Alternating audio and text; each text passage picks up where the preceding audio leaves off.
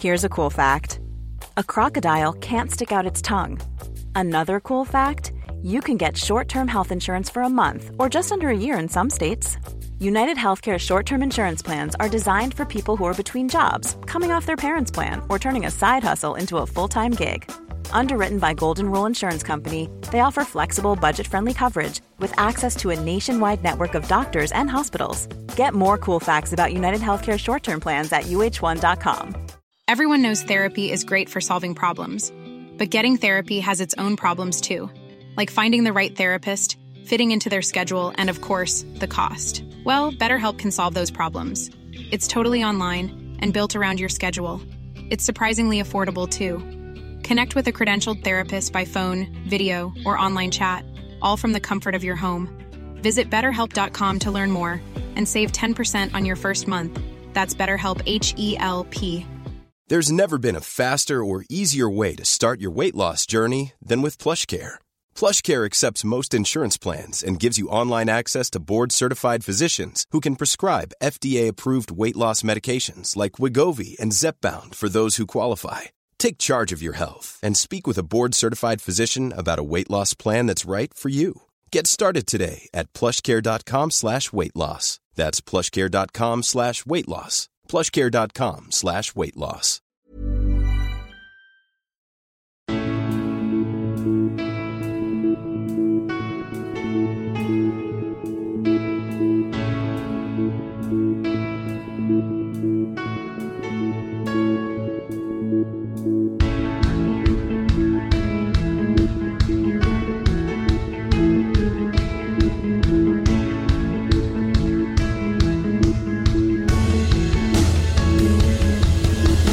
Bienvenidos a Alineación Indebida. En esta jornada de la Premier League debutó Ethan Nuaneri con 15 años de edad. Llevo más que media vida suya haciendo este podcast.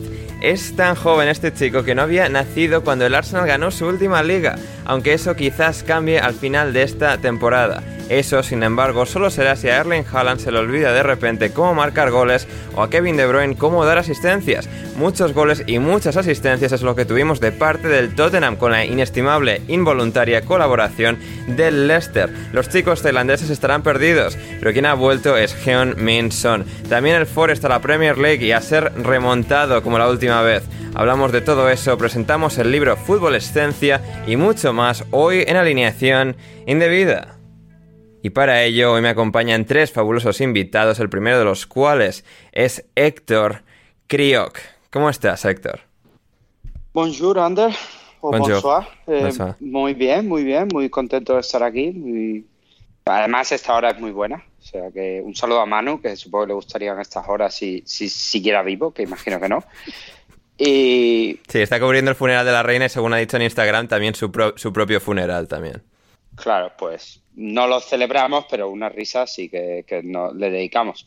Sí. Eh, nada, un fin de un poco raro, la verdad, un fin de un poco raro. Eh, ayer tuve que organizar mi día de alguna manera para ver el Ryan Fraser Derby, pero, pero aparte de eso, bueno, bien, a ver, a ver qué sacamos hoy. Sabes que estos programas suelen ser los mejores. Cuando hay menos fútbol de lo esperado, la gente suele celebrar un poco más las tonterías que decimos. Sí, efectivamente, efectivamente. También está hoy aquí Leonardo Silva. ¿Cómo estás, Leo?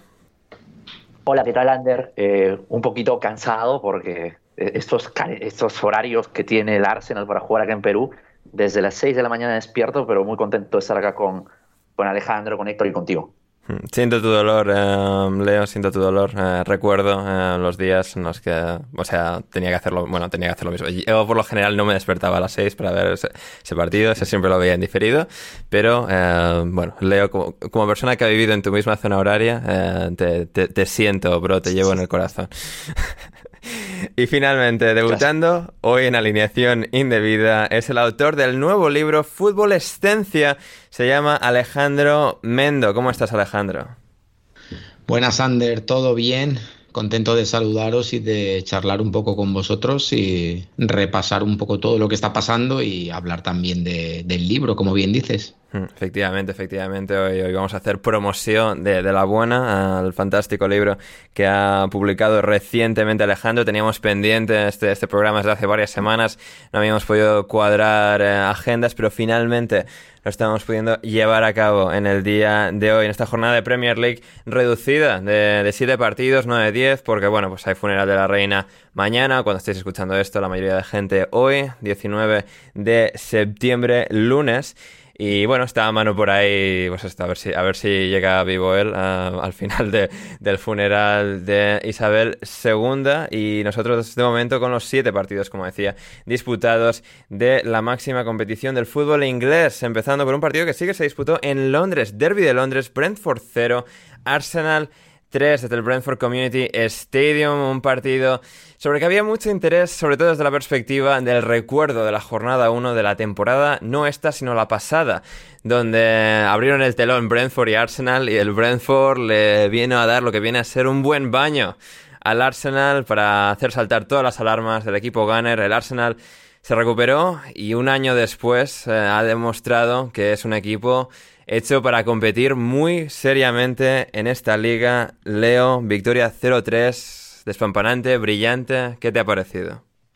Despampanante, brillante y muy reconfortante. Realmente creo que después de ese traspié con el Manchester United necesitábamos una victoria sólida, contundente contra un buen equipo como es el Brentford, que además este de local es un marrón increíble.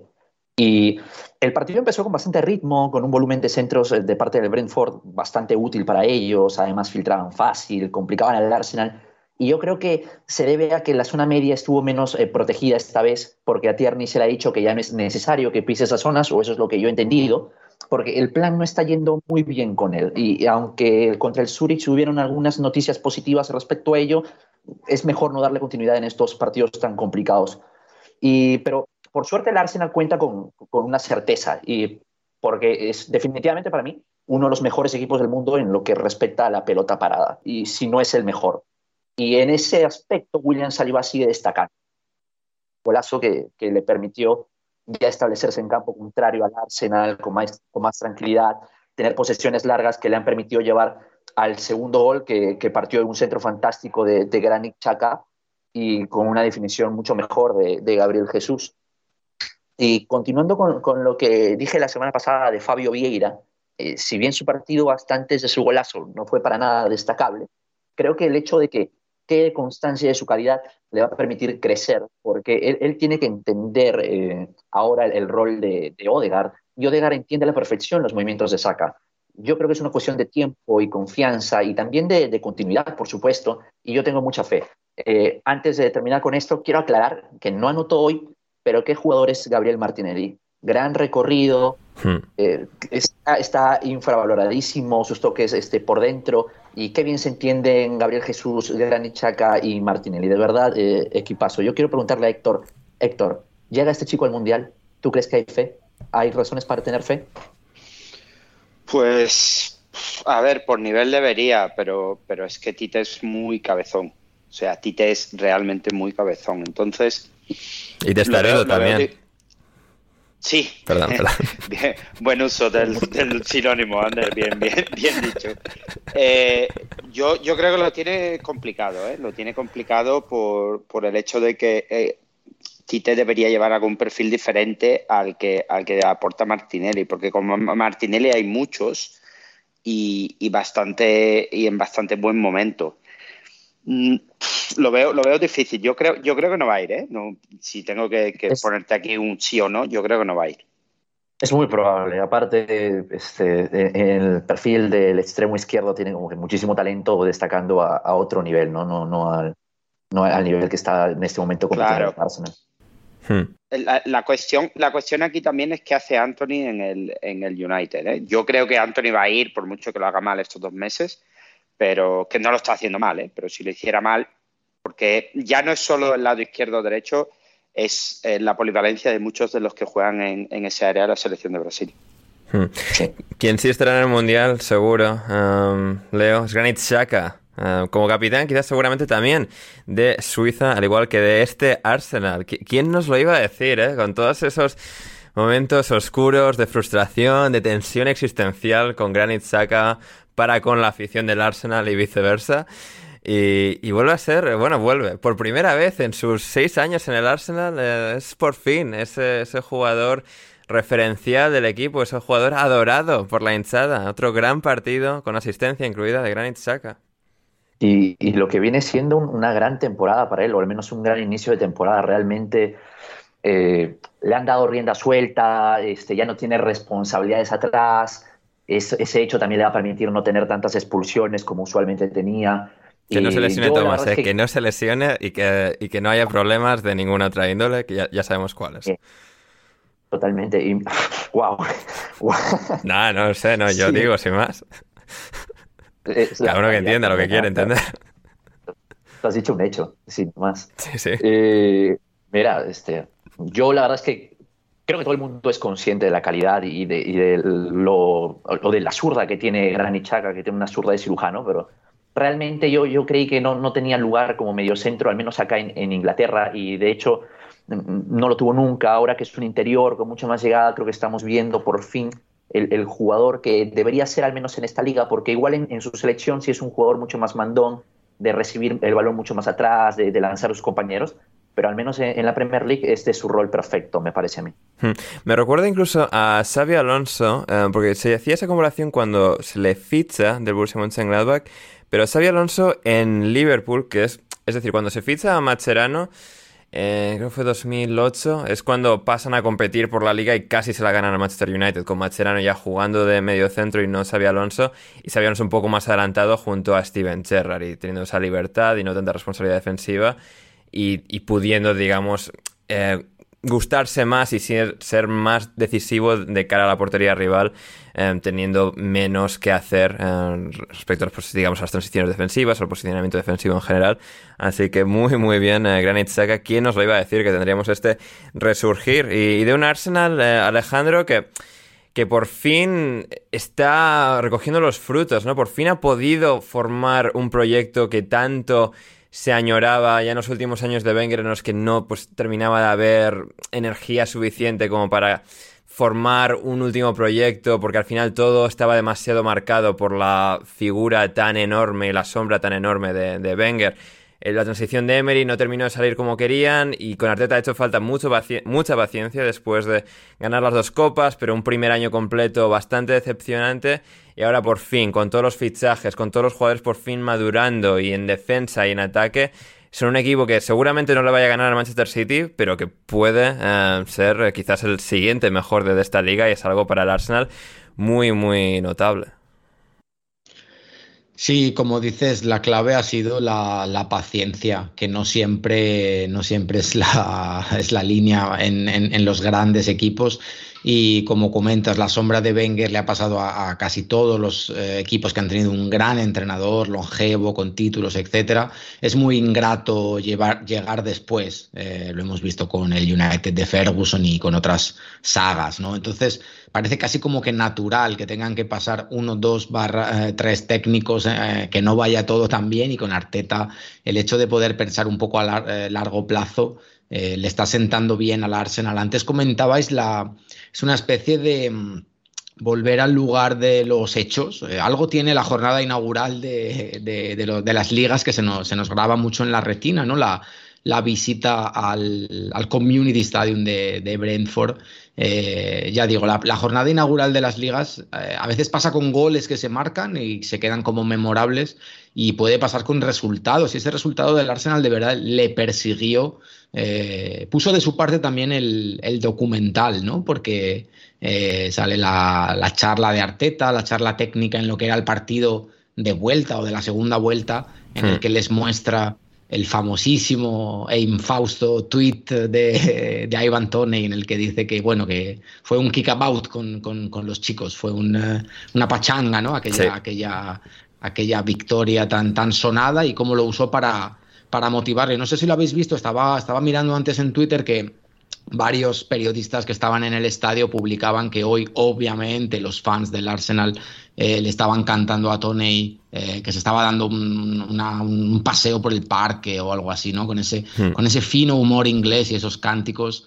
Entonces, parece sí un poco eh, lo que, ya digo, volver al lugar de los hechos y el Arsenal mirarse al espejo y decir lo que fuimos, cómo nos eh, se deshizo como un azucarillo en aquella noche y cómo ahora eh, con, este, con este empaque del que tú hablas, te veo, te veo muy a tope con el Arsenal. No sé si está para discutirle al City a 38 partidos o, ser el segundo, pero de momento bien posicionado y sobre todo transmitiendo que, que la tranquilidad de la directiva del entrenador está un poco calando y y hay paciencia, esa gran desconocida a veces. Hmm, sí, y al final es más allá de lo que terminen consiguiendo, ¿no? Es la sensación que igual por tramos la dieron la temporada pasada, pero que yo creo que pues desde mediada la era Wenger o la segunda mitad, no los últimos años, pero bueno, yo que sé, igual desde hace 13, 12 años que no ha habido esa sensación de un Arsenal tan sólido, tan capaz de encadenar victorias, buenos resultados, buenas actuaciones y pues ganar tan cómodamente a un equipo inferior a ellos, pero rocoso, complicado como es el Brentford y, la verdad es que muy muy bien el Arsenal y Héctor eh, William Saliba, eh, muy figura de la defensa. Correcto. No, no he podido eh, no he podido ver el, el, total, pero he visto un resumen largo y, bueno, yo sabes que no tengo ningún problema en abrir un pan, poner mis palabras, un poquito de salsa para que no se me atragante. Y hoy, como ha secado al señor Tony, es, digno de alabar, más allá del, primer gol. Que yo siempre creo que hay un poco de fortuna en ese tipo de remates, pero, pero hay que estar ahí y hay que, y hay que hacerlo. De todas formas, yo, de, yo venía pensando en, hablar de saliva, por eso he, saludado en francés, como hace el, señor Onrubia. Pero, pero claro, ahora después de que tú hayas comparado a Shaka con Xavi Alonso, yo ya. Sobre todo del Liverpool, sobre todo del Liverpool y por características es una comparación que se hizo en su momento. Pero ya, sí, sí, pero compararlo me parece que tienes que poner el minuto exacto luego cuando pongas la descripción porque te van a llover palos, pero como Vengan, gente, vengan, vengan a mí, vengan a mí con, sus antorchas. Por, último, tengo una pregunta que no sé, sobre todo por, por Alejandro que, que se pasa hoy por aquí por primera vez. Eh, Leo, ¿lo de cirujano te refieres a cortar piernas o, o a precisión? Precisión, precisión para dar un pase, correcto. Eh, me parece muy interesante tu aclaración. ¿eh? Sí, precisión para dar un pase. Bien. Vale, pues aclarado. Gracias. Maravilloso. Em, y con esto nos aclaramos y vamos a otra parte de Londres, al Tottenham Hotspur Stadium, para el 6-2, con el que el Tottenham venció al Leicester City. Es un partido históricamente en estos últimos años, desde, bueno, que se enfrentaron por la liga. El Leicester y, Tottenham en el año 2016. Ha sido un, choque que siempre ha dado eh, muchos... Eh, muchos goles. Eh, y en este caso, ocho de ellos en anteriores ocasiones se Sí, sí, sí. tenía aquí Duncan, o sea, resultados los últimos. Ha habido un 6-1, un 5-4, un 4-2 un y un 3-2 entre estos dos equipos y, y, no decepcionaron en esta ocasión con un Leicester terrible, horrible, em, que no se da particularmente defender, tampoco atacar. En la primera parte el Tottenham se empezó a atascar, el Leicester tiene calidad, tiene sus flashes, tiene sus fogonazos y fueron al descanso 2-2, pero cuando el Tottenham empezó a subirle la intensidad a, ese dial y luego salió Heung Minson, todo eh, voló por los aires y el Tottenham marcó nada menos que 6 goles. Em, Alejandro, qué, impresión te, dejó este, este partido, este despliegue del Tottenham. Son desquitándose de todas las críticas de las primeras jornadas y, el Leicester, pues ahí para, para verlas venir. Me gustó el partido porque es el típico partido muy, muy agradecido para el espectador que no tiene nada, eh, no tiene arte ni parte, ¿no? Entonces tantos goles siempre es muy agradecido. A mí no, me gusta cuando se entra en, la semántica de que un resultado es engañoso. Bueno, ya sabemos todo lo que quiere decir, pero sí es verdad que es un ejemplo de un partido en el que quizá hasta, hasta dos tercios de partido más o menos estaba más igualado de lo que después dijo el marcador. ¿Qué pasa? Que cuando hablamos de que un, marcador es engañoso, al final yo muchas veces me pregunto qué pasa, que los goles no entraron, entraron por fuera de la red o qué pasó. Entonces, con un 6 a 2 eh, no se puede hablar quizá de, engaño, ya digo. Quería barrer para casa porque estaba leyendo que el Tottenham ha mejorado mucho en el, en el balón parado y que Antonio Conte se ha llevado al mitológico eh, Gianni Bio, eh, que era, formaba parte del staff de Roberto Mancini. El nombre me sonaba un montón y, estuve, estuve mirando y tiene muy buena trayectoria, ha estado en, en, la Fiorentina, ha estado en el Leeds también, ha estado trabajando en el Milan y es un experto del balón parado y de momento el Tottenham está ya recogiendo sus frutos, esos corners en corto que a veces no entendemos muy bien, eh, el llamado hilly corner, ya se usa poco esta expresión, eh, pero luego cómo, cómo, cómo mueven la, la, baraja, cómo la defensa se, se, se destensa en, ciertos, en cierto sentido. Eh, balón al segundo palo, gol de Kane, balón, en este caso hubo otro gol de cabeza y estaba leyendo que el Tottenham el año pasado era como el 15 mm, en cuanto a equipos de Premier que habían utilizado el varón parado y ahora está, está en cabeza. Entonces, Antonio Conte, que sabemos que es muy meticuloso, muy intenso, sabemos un poco lo que, lo que ofrece un entrenador así, que se queda fónico, que, lo da todo en la banda, pues como eh, si puede mimar también este, este detalle del balón parado. Creo que, creo que el Tottenham, yo le veo respecto a lo que decíamos antes, quizá más eh, candidato a sentarse en la mesa de lo que han sido City y Liverpool. Veremos lo que, eh, lo que depara la temporada del Liverpool. Le veo más mm, un pasito por delante respecto al Arsenal, por esa, ese punto de competitividad doméstica, hay que, hay que recalcar, que te da Antonio Conte. No sé, chicos, cómo lo veis vosotros. Hmm. Leo, ¿tú estuviste viendo el partido en detalle? Bueno, en, en realidad eh, yo poco, o sea, yo poco puedo argumentar en contra de un equipo que tiene cinco victorias y dos empates. Pero a mí, eh, si me preguntas eh, mi opinión personal, creo que tiene un plan que de momento parece suficiente, pero temo que pueda quedarse corto. Bueno, temo, temo es una expresión, este, yo soy hincha de Arsenal, no, temo que, que se desquede.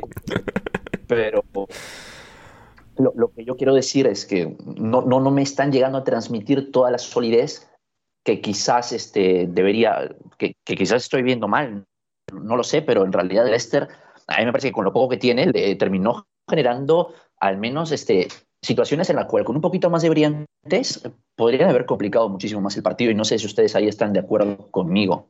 Hmm, sí, creo que hay un componente del Tottenham, sobre todo, bueno, quizás las piezas de la defensa, ¿no? Yo creo que es algo que el Arsenal eh, sí que ha podido desarrollar más en este último par de años, ¿no? La, efectividad de Ben White, de Saliba, que bueno, estaba formándose en Francia, Gabriel Magallanes. En el Tottenham, Dyer, Davinson, Lenglet, a ver qué tal. Creo que Dyer y Lenglet tienen ese potencial para ser jugadores fiables para Antonio Conte. Davinson quizás no tanto. Vivimos en el penalti inicial del partido. Lo falla Tielemans, pero bueno, penalti muy, muy, muy, muy Davinson Sánchez.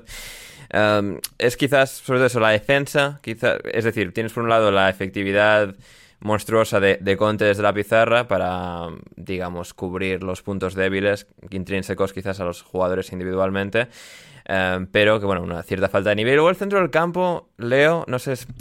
Joyvier Bentancur, o sea, sí, pero hay, les falta como un algo, una, una pizquita de algo, ¿no? Sí, yo creo que una pizquita de poder filtrar algo más de balones a, los jugadores que tienen un poquito más arriba, porque yo creo que sobre todo Kulusevski y Kane son, son jugadores que, por dentro podrían castigar demasiado. Y no sé, quizás un poco más eh, Bentancur que Hoiber, pero no, sé, se me quedan algo cortos en ese sentido, como, como pasadores.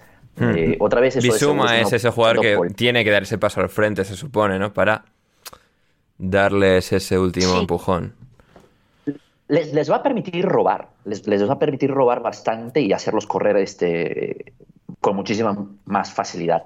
Pero sí se me queda un poco corto, sobre todo si lo comparas con el Arsenal que estamos haciendo el ejercicio. Y me parece muy bien porque el próximo partido es el norte, el derby del norte de Londres. tienes este, al Arsenal que tiene a Thomas Parte y a Martin Odegaard, que, son jugadores que un poquito de, calidad para filtrar balones tienen. Hmm. Y luego por parte de Héctor. sí. Ander, una cosa que, porque os estoy escuchando decir que no tienen jugadores para filtrar balones, pero me da la impresión de que es que el modelo de juego del Tottenham y del Arsenal son completamente diferentes. El Tottenham es mucho más eléctrico. Al Tottenham da igual quién filtre la pelota, no necesitan tener un otro. También tienen la presencia quizás mayor por bandas, con su señor Pérez. Claro.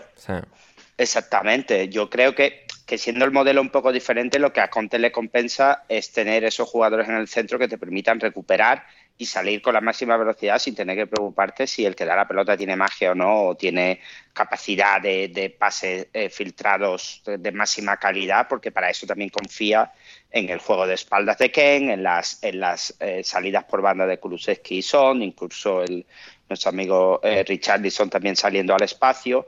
Y, creo que el modelo es un poco distinto al, al del Arsenal que vemos hoy en día, con lo cual entiendo que haya jugadores diferentes. Hmm. Totalmente um, distinto. Sí. Ander, tú vas a llegar, y hay que aclarar que el mejor jugador entre los dos equipos se llama Harry Kane, y hay una diferencia importante entre el primero y el segundo. Sí, sí, sí. No, y eso, estaba, eso lo estaba pensando mientras estabais hablando, que al final también tiene e, ese extra en ataque, ¿no? Con Son, con Kane. O sea, el Arsenal ha crecido mucho y tiene muy buena pinta para este resto del año con Martinelli, Saka, Gabriel Jesús, Odegaard, etcétera. Pero el Tottenham sí que tiene ya superestrellas consagradas que no necesitan, digamos, ese, ese último paso, esa última evolución en, sus carreras. Ya está, ¿no? Incluso Kulusevski, siendo mucho más joven, Richarlison, son jugadores para aquí y ahora, eh, más que cualquier otra cosa. Y, Kane eh, con un gol y Son con ese hat-trick descomunal, fantasioso, eh, siendo desde el banquillo, Alejandro. Claro, que al final, esas primeras jornadas estaba muy apagado, ¿no? Es que si le tienen tomada la medida, que por qué no está marcando, juegan en este partido de titulares Richarlison, Krusewski, Kane, y luego sale él a callar bocas, ¿no? Porque al final en muchas de las celebraciones le, veías, ¿no? Que, o sea, ha escuchado lo que se ha dicho de él y, le prendió fuego al Leicester en esa última media hora. Eso es, los futbolistas, a mí me gusta mucho siempre fijarme, por supuesto, en el lenguaje corporal y el de, Son, especialmente en el primer gol, como dices, celebra que de esto que se queda quieto, que es algo poco, poco habitual en él, arranca la carrera porque quizá le, le sale de dentro, pero luego como que se para y como que espera un poco ese, ese cariño del público y luego los compañeros que le abrazan. Y después con los goles ya sabéis que no me acuerdo ahora quién fue el que dijo lo de la, lo de la botella de ketchup, ¿no? Que cuando un delantero no está en racha... Van Nistelrooy. Van Nistelrooy, exacto, que algo sabía de, de goles y de rachas después ya te entra todo, la prueba con derecha, la prueba con izquierda y posiblemente en otro momento de la temporada, en otro momento, el tercer gol, ese por debajo de las piernas, toca el portero, etcétera, pues se va a córner y sigue la mala racha, pero cuando ya has destapado la botella de ketchup, pues, pues hat-trick, ni más ni menos. Hmm, efectivamente. Em, Leo, eh, no podemos eh, pasar al siguiente tema sin mencionar al Leicester y seis goles encajados. Em, son e, desde que el ser humano, desde que el hombre puso un pie en, la luna, eh, ningún equipo ha encajado más goles para empezar una temporada de la máxima división del fútbol inglés que el Leicester con 22. No, no encajaba un equipo 22 goles en las siete primeras jornadas de una primera división inglesa desde el West Ham en 1965. Pues los, números son bastante claros y, antes de desarrollar un poquito esto, eh, conclusión, yo, yo creo que Rogers debería ser despedido en los próximos días. Eh, yo soy creyente de que la plantilla es bastante mala para las aspiraciones que debería tener este club por sus últimos años, pero también creo que no es aceptable la situación en la cual se encuentra. Sigue siendo un equipo de mitad de tabla. o sea, no es un equipo para descender, pero es que ni de casualidad. ¿Cómo es que tienes un punto de 21. A, mí me parece realmente dramática la, situación. A cualquier entrenador en cualquier club, seis derrotas consecutivas, prácticamente lo, lo echa del club, así que yo creo que eso sería lo, normal. Eh, es normal, los jugadores ya no le creen, Rogers no encuentra la clave para mejorar esto, tiene que irse, sin más. pero también hay que aclarar que hay una involución a nivel, en el nivel de los jugadores y de esta plantilla como tal. Tienen a jugadores como como Ward, que es de tus favoritos, Sander, es uno de los es el peor portero de la Premier. Pero, pero, es que es una locura, ¿eh? O sea, no es, no es que no es que ah, le falta, no, no, o sea, es insultante. Es malo. es, malo. O, por ejemplo, casos como que, a ver, aquí yo voy a tratar de, ser pues, este, conservador. A mí no me gusta mucho de Hall, creo que es un jugador que a mí no me transmite nada el caso es creo, que, es un buen jugador de equipo, que está bien para un equipo de mitad de tabla, quizás no siempre titular, pero un buen jugador de banquillo, de ahí, ni, muy bien ni muy mal. Está más cerca a los, eh, no sé, Dennis Pratt, que, tenía, eh, que tiene, o que tenía el Leicester, más, más que cerca a los, a los Madison o a los Yuri Tielemans. Así que a, mí me parece que ese es su nivel. A mí me sorprende que sea titular en este equipo. Eh, por ejemplo, el caso de, de Indidi, que es un jugador que aporta todo menos seguridad, de hecho es se le están viendo las costuras también técnicas, los laterales cada y, vez y, es curioso porque. Ndidi ha sido muy sólido durante mucho, muchos años y desde la lesión en marzo y un poco absorbido por la vorágine del equipo es que él ha pasado a jugar mucho peor de lo que nunca había jugado en este equipo.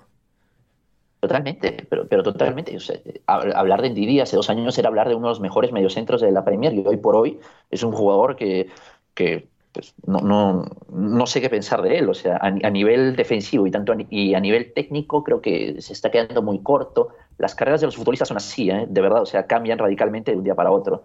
Hmm. Y por otro lado, la, la saga central, los laterales, eh, una sala central que, que, ha vendido un jugador no sé por cuántos millones de, de euros, Ander, y no hay ningún fichaje. Bueno, eh, a ver, se ha ido Fofana lado, y ha entrado eh, Faes, que bueno... Eh, es que yo creo que es una cosa más sistemática. Podemos mencionar todos estos nombres, pero cuando caemos en la cuenta de que todos están jugando fatal, hay una línea común, que es el equipo, ¿no? Que es el entrenador, podemos decir. O sea, sí, todos, ninguno está, quizás la excepción de Madison o algún otro, está jugando particularmente bien, pero quiero decir, no puede ser que el núcleo de este equipo, de este grupo, estaba peleando por entrar en Champions en 2020 y en 2021 y ahora sea último con un punto de 21. Eh, eh, eso es increíble, o sea, la involución del proyecto como tal del Leicester es, es, es tremenda y, y, yo estoy de acuerdo contigo, ¿eh? porque ya le hemos hablado esto antes. Yo estoy de acuerdo contigo en el sentido de que un nuevo entrenador podría levantar esa situación, ¿Mm? porque no son tan malos. No sí, son tan malos. Exacto. Um, Sean Dites, uh, ¿dónde estás? ¿Cómo estás? ¿Qué haces? ¿Qué tal te ya, viene venir mañana, lunes por la mañana a, a Leicester? Que además Dites no vive lejos, claro, ¿eh? O sea, cuando entrenaba al Brondby vivía en Northampton, que está muy lejos de Brondby, está mucho más cerca de Leicester. Así que... Te, te pongo esto, es un cambio radical a, a nivel de proyecto pero tal vez lo que necesitas en este momento son soluciones prácticas. Sí. Y creo que Dites se lo puede dar. Tal y como está la situación, seguramente, y es decir, creo que Dites se puede construir hasta cierto punto. Luego seguramente llegues a un llegues a un a un techo en el que, que no puedas superar. Pero creo que para reasentar, para refrescar, para que el proyecto vuelva a ser competente, Creo que Sondice lo, lo podría hacer eh, muy bien. Um, antes de pasar al siguiente partido, datos de Duncan Alexander sobre, um, sobre el Leicester. Bueno, haciendo una comparación del Leicester con el Derby County, el famoso Derby County de la temporada 2007-2008, después de la disputa de las siete primeras jornadas. El Derby County, después de las siete primeras jornadas de aquella temporada, había encajado 20 goles, recibido 130, no 130, no, 113 disparos, 42 disparos a puerta y había conseguido un total de 4 puntos para terminar la temporada con 11. El Leicester después de 7 partidos ha encajado 22 goles, recibido 91 disparos, 41 disparos a puerta. Puntos tiene uno y veremos cuáles son sus puntos finales uh, cuando termine esta presente temporada. Y hablando de esa tierra media de Inglaterra, donde está Derby, donde está Leicester, vamos con el Nottingham Forest que perdió 2-3 con el Fulham y nos ha mandado un audio nuestro querido Borja García que estuvo viendo el partido en vivo y en directo en City Ground, así que vamos con él y volvemos con mucho más en alineación indebida. Hola, hola Ander, hola Indebidos, ¿qué tal? Hola Kriok, creo que anda por ahí, no sé quién más esté. Bueno, pues eh, otro, de, otro derrota, van cuatro ya consecutiva del Forest otra vez que le remontan al Forest en la segunda parte, otra vez que le meten tres goles, otro sin Dios en defensa. La verdad es que los dos últimos, los tres últimos, pero sobre todo dos últimos partidos del Forest eh, no dan no dan mucho margen a la, a la esperanza. Eh, dos jugadores lesionados clave, como son Mangala y Niakate, y el equipo se ha venido un poco abajo en las últimas dos semanas. Sobre todo también Steve Cooper, que no, no parece dar con el equipo. Esta vez no jugó, no jugó Lingard, eh, no jugó Brian tampoco de titular, sí jugó Freuler que no tuvo un buen partido y al final eh, un Fulham que no ofreció nada, que tampoco jugó mucho, que se limitó a tener el balón de lado a lado, un poco como, como diría Rosalía, por supuesto, moviéndolo de lado a lado, y que pilló al Forest primero en un córner, Luego en un disparo desde la frontal del área, que ya es el tercer gol que recibe el Forest así en toda la temporada, porque el equipo se hunde mucho, la defensa se hunde mucho, los, los mediocentros no presionan, no hacen ayudas en la frontal del área.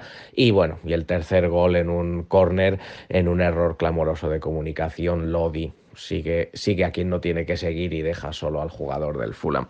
Así que bueno, eh, supongo que victoria justa del Fulham, aunque tampoco hizo mucho, la verdad. No, no es que tuviese muchas ocasiones. Aparte de los tres goles, eh, la única que tuvo fue un cabezazo de Mitrovic, pero los goles hay que, los goles hay que meterlos, las ocasiones hay que aprovecharlas y fue lo que no hizo el Forest, que tuvo un par más aparte del gol de, de.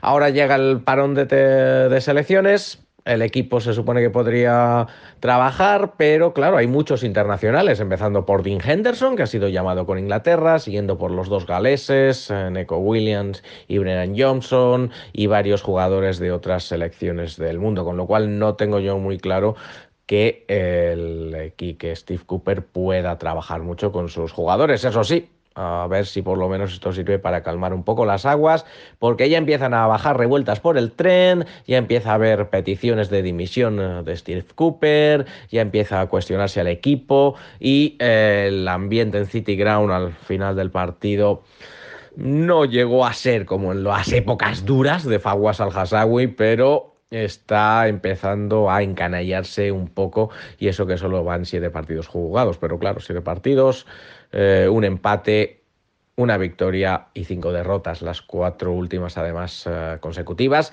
y sobre todo las dos últimas contra dos equipos recién ascendidos, a los que en teoría el Forest eh, debería ganar si quiere mantenerse en la Premier y con seis goles encajados. Ese es el gran problema del, del Forest. El Forest es, salvo el Bournemouth, y al Bournemouth recordemos que le metió nueve el Liverpool, si quitáramos ese partido eh, ya no sería el equipo más goleado. Como decía, el Forest es el equipo más goleado de Premier League. Así que está clarísimo cuál es el problema. El problema es el número de ocasiones que recibe. Tim Henderson es el portero que más paradas ha hecho. El Forest es el, equipo de Premier League que más tiros ha recibido en contra. Eh, el juego defensivo no funciona. No funciona. Eh, yo creo que puede ser culpa de los centrales por un lado, eh, incluso a lo mejor hasta del esquema de jugar con tres centrales y dejarlos demasiado eh, expuestos cuando suben los, los, carrileros. Y también es cierto que en los últimos partidos ha jugado la defensa de Champions, ha jugado Cook, ha jugado Warral, ha jugado McKenna, pero yo creo que el gran problema del Forest está en el centro del campo, está en que Steve Cooper juega con dos jugadores en el centro del campo, el año pasado tenía Zinkernagel, que eh, era prácticamente un tercer pivote, este año no lo tiene, este año es un media punta mucho más ofensivo y eh, yo creo que eso se nota. Los jugadores, el Fulham, por ejemplo, jugó con mucha facilidad en el centro del campo. No atacaba, la verdad, era de un lado al otro, sin grandes, sin nada, sin grandes complicaciones, pero eh, tuvo, pudo mover el balón de manera muy muy libre sin que el Forest le presionase. Así que bueno, ese es el partido. Espero que Shepe, que vino, que vino de visita, lo, lo, disfrutase. Tenía un amigo a su derecha, tenía uno del Forest, que estaba el pobre, el pobre hombre muy, muy, muy apesadumbrado, insultando a todo el mundo. Y ahí lo tenía, lo tenía Shepe al lado, que, intentando calmarlo pero victoria, victoria del Fulham, que está teniendo una buena temporada y eh, que hunde un poco más al Forest en, eh, en, este inicio de temporada. Y bueno, hay que dar las gracias al Leicester, que está aún peor, que precisamente es el próximo rival del eh, Nottingham Forest. Así que en la próxima jornada, Forest-Leicester, yo creo que no hay peor partido en Premier League. No sabemos si acabará 0-0 o 5-5 de lo malas que son es ambas defensas de los equipos de las East Midlands en la Premier League. Así que nada, ala, eh, ahí, ahí queda el resumen, el resumen del partido. Uh, enhorabuena al Fulham, a ver si el Forest mejora un poco, a ver si uh, finalmente vuelve de la lesión su fichaje defensivo estrella Musa Niakate, al que se le está echando mucho de menos. Pues nada, lo dicho, que ahí os quedáis. Hasta luego. Ahí teníamos a nuestro buen amigo Borja García. Leo, um, por tu parte, ¿alguna pincelada extra que añadir? Sí, cosas de, jugadores. Este, para mí existe una disputa muy clara en la cabeza de, de Cooper eh, entre Agunigi y Lingard por ser el, tercer atacante. Ambos fueron claves en, uno de los dos goles de su equipo y Agunigi parece que tiene una relación mucho más cercana con el gol y además les permite salir en largo por la banda izquierda. Y por otro lado, Lingard parece un mejor socio para Brennan Johnson y, James White, que son definitivamente sus mejores jugadores. Y por el lado del Fulham, que no ¿Son James White y Brennan Johnson mejores jugadores que Jesse Lingard? Me parece que Gibbs White es mejor jugador que Jesse Lingard y es el proyecto del club además. No, no, o sea, eh, digo, me parece una pregunta interesante porque yo, yo mismo lo estaba planteando, es decir, cuando has fichado a Lingard como una estrella, también a Gibbs White, tienes a Brennan Johnson por ahí, también pues optas solo por jugar con tres atacantes y luego pues tres centrales, dos mediocentros. No sé este, si termina de tener sentido la química, termina de ser, eh, digamos, adecuada para este equipo. A mí me gustó mucho el partido en el que estuvieron los tres presentes, por ejemplo, Ander eh, contra el Tottenham. Eh, este, creo que se entienden bastante bien, pero sí, sí va a ser necesario algo de gol para este equipo que, va a sufrir hasta la última jornada si es que no muere antes. Así que tal vez e, ese es el debate, el gran debate del, del Forest, del, que pueda ser el entrenador en ese momento, eh, o, Lingard, porque realmente Brennan Johnson me parece que aporta mucha, estira mucho el campo, se desmarca bastante bien. Y Gibbs White es, su jugador, es un jugador muy, muy creativo que tiene pases, que saca pases que nadie más ve en ese equipo. Así que me parece que ahí está el debate entre esos dos. O vas a jugar de cuatro defensas y juegas con los cuatro. Eh, pero quizás seguiría habiendo el problema que comentaba Borja y también Gonzalo en Twitter de la efectividad defensiva del equipo. Um, entre Freuler no estuvo bien y los centrales y ahora pues con Niagata lesionado juega Willy Bolly y Steve Cook y McKenna y Warrell. Es, complicado. Es un equipo muy frágil. Tres goles en seis minutos es inaceptable para cualquier equipo. Sí, eh, y siempre me fascinan esos, trances, ¿no? De según qué partidos, porque al final, como la inercia lleva a un equipo y a otro porque claro, al final pues tienes a dos equipos relativamente parejos, durante el partido lo has visto, ¿no? Pero de repente llega uno, se viene arriba y otro empieza a fracturarse y, de repente han marcado tres goles. Así que... Totalmente. Sí. Em, sí. sí. Leo. No, quería irme sin hablar de, de Paliña, Oh, tremendo. con, justicia. Ha, visto 20 amarillas ya en 7 jornadas. La próxima, de hecho, va a estar sancionado porque vio la amarilla aquí, creo, por básicamente saltar a la grada a, celebrarlo.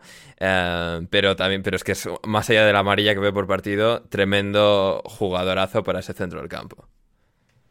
Muchísimo, tiene muchísimo nivel, yo diría incluso para un club superior al Fulham, realmente qué gran fichaje.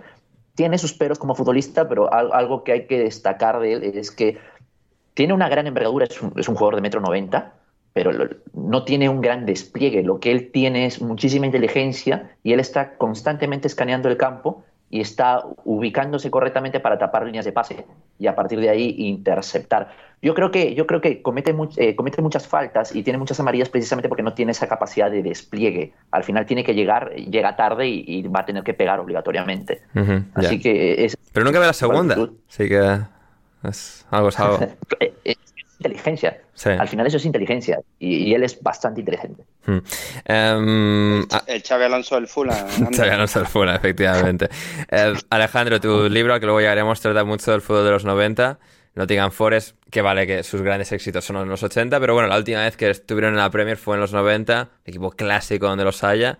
Y que bueno, pues ha tenido un poco todo, todo, este huracán, este torbellino brutal de fichajes y ahora pues a ver cómo lo encajan todo. Totalmente. El Forest se recuerda con cariño por haber sido uno de los clubes que estuvo en la eh, edición inaugural de, la Premier League. De hecho, el primer partido televisado ¿no? en, el, en el acuerdo con Sky, que es una de las cosas que comento en el, en el libro bastante en profundidad, eh, el primer gol televisado de la nueva era fue obra de Teddy Sheringham, que días después eh, pasaría al, al Tottenham. Entonces, fue bastante emblemático en aquel momento que eh, precisamente el paso de fútbol antiguo al moderno, que un jugador anotase un gol con un equipo y, recalase en otro. Y antes estaba, estaba, viendo, estaba viendo el resumen porque no pude ver este partido y eh, ya, sabes que, ya sabéis que se dice mucho que eh, hacer un Fulham ya se, se asocia a, volverse locos en, la, en el mercado de fichajes y este año el Forest ha hecho un Fulham con esos 21 fichajes y antes comentaba también Borja que quizá el parón el parón de selecciones, a pesar de que muchos se vayan con las selecciones, pues pueda servir un poco para, para acoplar todos estos futbolistas y personalidades. Eh, desde fuera parece que eh, son muchas individualidades que tienen que acoplarse, normalmente es normal. Por otra parte, cuando has hecho tantos fichajes, es un poco eh, la manta, si me cubro la cabeza me destapo los pies y si hay ilusión se multiplica pero si las cosas van mal, también sin querer se ha puesto quizá más presión de la cuenta. Desde fuera, eh, que el Nottingham Forest tenga cuatro puntos en este arranque, pues tampoco es para rasgarse vestiduras. Con una victoria se pone en mitad de tabla, pero claro, esta, esta expectativa que creas precisamente trayendo rostros conocidos y muchos fichajes, quizá al final te acaba poniendo más, más presión. Veremos qué tal eh, capea el temporal ahora Steve Cooper y estoy seguro de que, de que irán a más. Hmm. También el viernes por la noche se disputó el Aston Villa Southampton, victoria 1-0 de los villanos sobre los Santos, eh, a, qué, ha llegado este mundo. Em, el Villa, bueno, que al final es un partido interesante porque son, son dos equipos muy de rachas, que al final, pues como todo equipo de mitad de tabla, ¿no? Al final, pues un equipo de mitad de tabla no es de ganar siempre ni de perder siempre, porque estarían arriba o abajo, por pura lógica. Em, sin embargo, aquí, pues el Vila, dado que venía envuelto pues con las dudas con Gerrard, consiguieron el empate contra el Manchester City, gol aquí de Jacob Ramsey y aguantar hasta el final, no encajar ningún gol vencer al Southampton, Héctor, em, un, Southampton al que, bueno, Jan Bednarek, el nuevo fichaje del Aston Villa, pero que no pudo jugar este partido porque está cedido por el Southampton.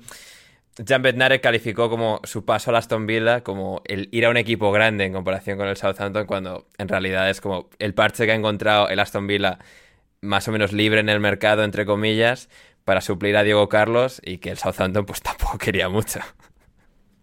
Imagino, imagino que, tendrá que ver con su nómina, porque vamos, eso es lo único que ahora mismo el Aston Villa le puede ofrecer más que el, que el Southampton.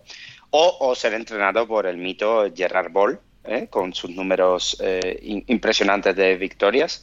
Pero más allá de eso, en cuanto a crecimiento y en, cuanto a, a juegos, no veo yo tampoco que, que sea un cambio a un equipo grande. No, no, es un poco, bueno, eh, el Aston Villa tiene una Copa Europa y tal, y un poco lo que dices para, bueno, eh, comentario tribunero cuando llegas a un club nuevo, ¿no? Pero... Y porque no debe conocer a Morata, si no hubiera hecho el sueño de su vida, hubiera quedado bien también. Pero, pero bromas aparte, eh, bueno, estos partidos que se le atragantan un poco al Southampton también, un equipo joven, equipo joven, y, te quería preguntar... El propio está lesionado también, así que llevo pensando, llevo pensando desde, desde que nuestro querido Graham se fue al, Chelsea. Eh, ¿quién, ¿quién, se va a convertir en, tu nuevo Brighton? ¿El Brentford o el Southampton? A ver, hemos querido mucho ambos durante todos estos años. Yo tengo confianza en que el Crystal Palace siga, se, mantenga. Es decir, el Crystal Palace es un equipo un poco más... Eh, es decir, por muy bien que funcionase el año pasado y que me gustan mucho, no son tan exquisitos como el Brighton. Pero supongo que el Crystal Palace sería mi primera opción. Brentford, Southampton está ahí, pero supongo que el Crystal Palace, de momento. Eh, seguiremos informando a medida que, avance la temporada.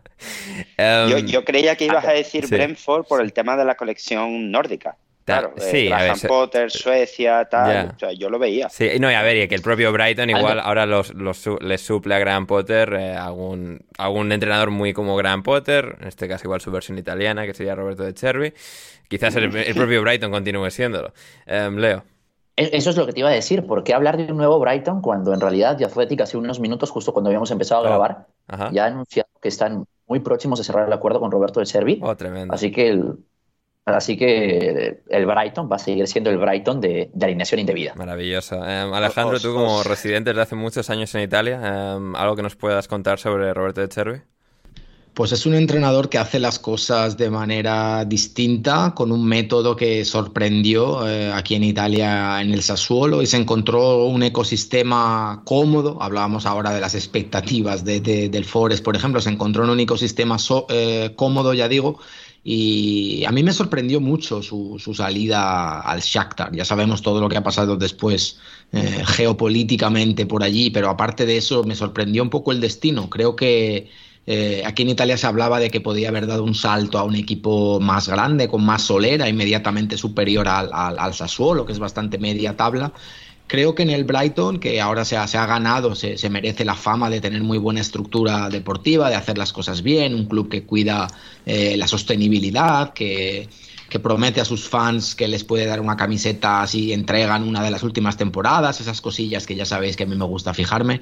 Y creo que, creo que de Derby puede, puede aportar un estilo fresco. Ahí está, está un poco por, por, por, por probar en, eh, en la Premier o en un contexto internacional que no sea la liga italiana, siendo justos. Con el Shakhtar no tuvo, no tuvo demasiado tiempo para construir, pero su, su, su modelo de juego es revolucionario con el famoso tercer hombre, con los apoyos, con la, con la construcción del vaso, que aquí en Italia eh, tiene eh, críticos y defensores, y puede ser que en Inglaterra, eh, ah, bueno, está bastante, bastante absorbida gracias a Guardiola, entre otros, pero siempre, siempre llamará la atención su forma de jugar, para bien o para mal. Es uno que, que, no deja indiferente. Estaremos atentos un poco. Ya sabéis que la opinión pública inglesa, a veces ciertos, ciertos comentaristas, opinionistas, tiran un poco hacia la vieja escuela, ¿no? Entonces estaremos atentos. Creo que nos va a dar juego su, su propuesta para, para, analizar este tipo de, de, comentarios. Fantástico. Y hablando de Pep Guardiola, victoria del Manchester City 0-3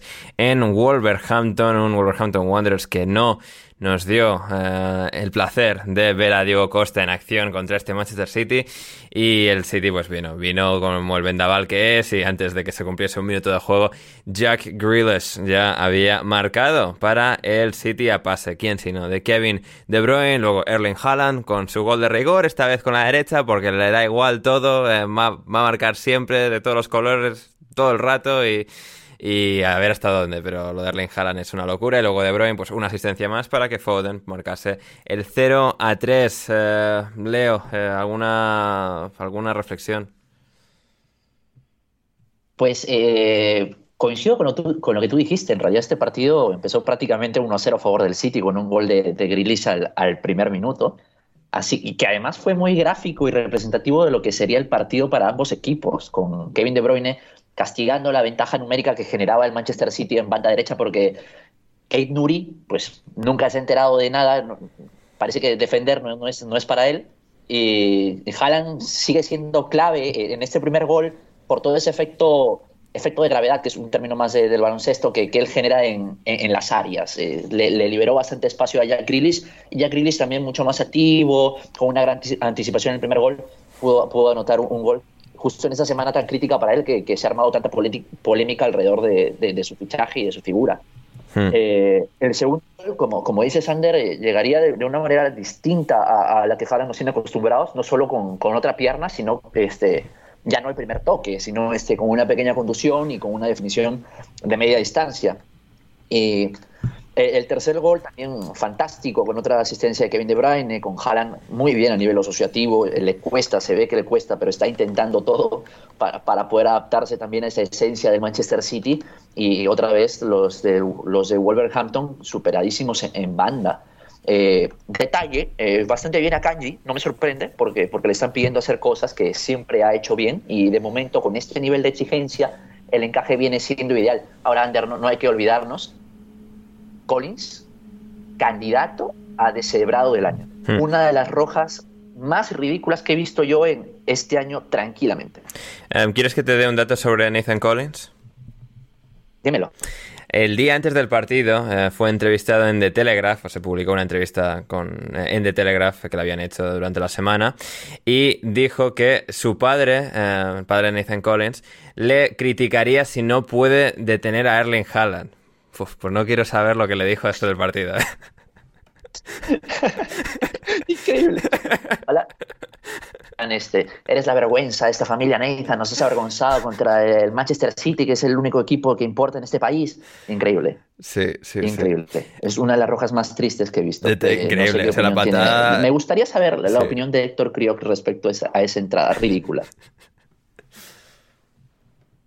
Bueno, yo creo que, que no solo eh, pudo, pudo jorobarle o joderle el partido a Grealish, sino también la noche. O sea, al final de la entrada va a las partes más nobles y, y me parece una animalada aunque, aunque con un poco de mala suerte, ¿eh? Yo tampoco creo Sí, que a no va a matarlo, pero va un poco, pero ¿a dónde vas? ¿A Claro, dónde vas, Nathan?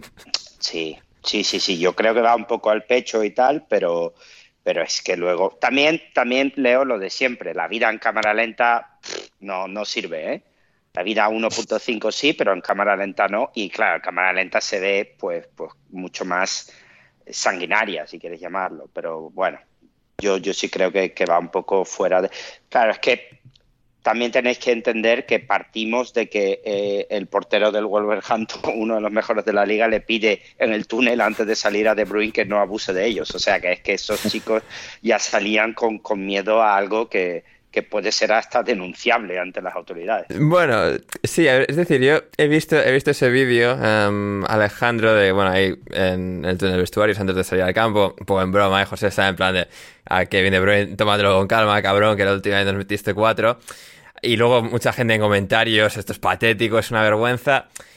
Eh, No, no sé, no, no me parece que tampoco sea necesariamente una muestra, un, es decir, una, una prueba de que haya una mala actitud, o sea, una actitud derrotista del Wolverhampton desde antes de, empezar. Que sé, simplemente, a ver, sabes que va a ser complicado, vas a ir a competir, pero también te marcan en el minuto uno. Por muy a tope que vayas, por mucho que tengas la mentalidad de tiburón, este equipo es mucho mejor. Y yo qué sé, por encararlo entre risas o con cierta calma, no me parece que sea una muestra de anticompetitividad de- del equipo. Yo creo que esto siempre está el, el doble juego, ¿no? Estamos viendo el vídeo cuando ya sabemos que el resultado es 3-0. Posiblemente si hubiera sido un 0-0 sorprendente con el portero haciendo paradores, diríamos, fíjate cómo se lleva a su terreno a, Sí. a De Bruyne, eh, cómo rompe el hielo en el momento de tensión, cómo está concentrado, ¿no? Entonces, la mayoría de las veces la narrativa también la encaminamos, eh, vemos lo que queremos ver. Entonces, en ese momento, muchas veces no sabes qué hacer. Hay muchas veces que se bromea con esto. Yo, como, como delantero, eh, muchas veces es- reconozco que te intentas un poco ganar al, al defensa que te cubre o los defensas que te cubren, eh, haciendo una broma con ellos o cuando el árbitro pita algo diciendo, va, se ha tirado, tal, como te lo intentas un poco ganar en ese sentido. No sé si el portero iba, iba, por, ese, iba por ese camino. Entonces, bueno, no sé, tampoco creo que podamos sacar muchas conclusiones ni quiere decir que saliese al campo con menos tensión ni nada de eso. Sobre la entrada que comentabais, hay un par de, un par de cuestiones que me llamaron la atención. La primera es que Collins, eh, a pesar del zurriagazo que mete en las partes nobles o cerca de por ahí, eh, su, su reacción instintiva, como todo buen futbolista, No, es, no. Que, fue al balón, ¿no? Que fue al balón, señalar el balón. Y después Grillis también, que es, es, es muy, eh, iba a decir elocuente, quizá elocuente no sea la, la palabra exacta, en su- es de sus declaraciones es muy transparente, quizá podía ser mejor término. Sí. Dijo que, que no sabía muy bien por dónde le había venido, que no sabía si lo había hecho aposta. Son de esas cosas que en el campo pasan a, a gran velocidad, volviendo a lo de la cámara lenta, y que el propio jugador que sa- sabe que se ha llevado, que le ha venido un tren, pero hasta que no lo vea en vídeo no, no, no, no es capaz de reconstruir eh, posiblemente la, la dinámica. Así que eso, el mismo Grillis preguntó, no sé si lo ha hecho aposta, son lances, como suelen decir. Completamente. Em, antes de pasar al siguiente partido, dato de Duncan Alexander Héctor, y es que este, esta ha sido la primera vez, este Wolverhampton Manchester City, en la que ha habido 10 o más jugadores no ingleses que han empezado como titulares en un, de un- es decir, de un mismo país que no sea Inglaterra, que han empezado como titulares en un partido de la Premier League. Porque eran todos portugueses, no solo los del Wolves, sino también los que traía el City con, con Cancelo y con Bernardo Silva. Y Rubén Díaz. Las armas, ¿eh? Las armas, Las al armas. poder.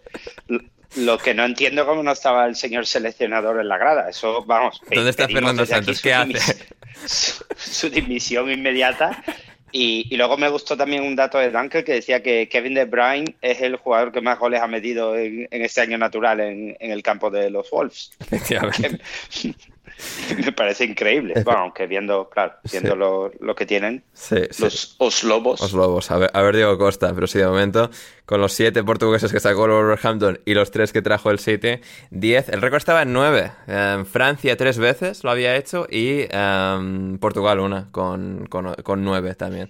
Así que bien, fantástico, fantástico todo eso. Y Héctor, em, no Portugal, pero tuvimos de Brasil una gran actuación de un portero, de Neto, eh, con el Bournemouth, para un empate a uno con el Newcastle. Sí, sí, increíble, increíble. El, el, Ryan Fraser, Matt Ritchie, Callum Wilson, que por cierto, menos mal que no estaba, eh, Derby, y no debemos olvidar a nuestro amigo Eddie, que salió engalanado para prestar su, su tributo a, a, la muerte de, de la reina. Debe ser Salió que, en traje el cabrón y, y- y luego antes de empezar el partido se volvió rápidamente a vestuario, se puso el chándal y pa'lante. Eh, me, me parece perfecto. O sea, me, me- me pareció, me pareció y cuando se cambió me pareció incluso mejor, porque cuando lo vi en traje pensé que era por, por eso y cuando ya se cambió pues, que, quedó claro su- sus intenciones y, y se la alaba desde aquí por, por dejarlo tan claro y más en estos tiempos en los que todo el mundo se queja de todo. Eh, nada, el partido, pues nada, aguantar, neto, manos de match y, y balón de oro y si hace falta un tercer portero que lo lleve Tite. Mm. Y, Y balón y de nada, plomo, eh, Héctor, para Jefferson Lerma quizás. Y- Hijo de. Bueno, no, hoy, no es Patreon, hoy, no, hoy no es Patreon, no voy a. No voy. Pero no hace nada, nada, nada bien. O sea, nada bien. Se supone que tiene que cerrar, no cierra bien. Eh, no da un pase bien. Incluso hay una falta que hace que se inventa, que menos mal que la pita el árbitro, porque se tira sin que le toque. Bueno, desesperante. Des- el jugador que más cobra de la plantilla. Desesperante. Pero bueno, es, es lo que tenemos. Y nada, Philip Billing, muy bien. Eh, quiero destacar aquí, para los que no hayan visto el partido, que se busquen el resumen a, a 1,5 y vean la, el intento de chilena de, de, de Van Solanke desde aproximadamente la frontal del área. O sea, está completamente loco. Desde que metió un gol de chilena ya cree que siempre va a salir. Y nada, otro puntito, como diría Borja, Borja en los viejos tiempos, a, seguir luchando para ver si, si nos llega. Y, y bien, y esperando a, que nos lleguen los aires de, de Las Vegas. Si, si todo va bien, habrán algún casino en Bournemouth, con lo cual volveré si lo hacen. Y a ver a quién, a quién nos traen como, como entrenador o si mantienen a nuestro interino invicto. Hmm, eh, Gary O'Neill, el interino invicto del Bournemouth, te pregunta, eh, Héctor, eh, Esteban, si crees que se salva el Bournemouth ahora mismo. Yo sigo pensando que es difícil. Yo sigo. Lo, lo, que, lo único que ocurre, yo no me voy a atrever a decir nada de ningún club hasta después del mercado de invierno. Hmm. Porque, porque yo creo que a- a- el. Bueno, y Bournemouth no es nadie al donde- Mundial, así que a prepararse a tope para Claro, segunda y vuelta. No somos como el Forest, efectivamente. No somos como el Forest, no irá nadie al No Mundial. ni- no, como no va a Pero- Colombia, tampoco va a Lerma, así que... Bueno, si Lerma se puede ir, no sé, al, al, al, al Feyenoord mismo, no me importa, que se vaya a algún sitio a pegar y a robar y que nos deje tranquilos, pero bueno. Eh, no, no, no me atrevo, no me atrevo yo a, decir nada. Yo creo que sigue estando muy difícil. El Leicester en algún momento tiene mucha más plantilla que nosotros. El, el Fulham, en principio, no parece que vaya a caer.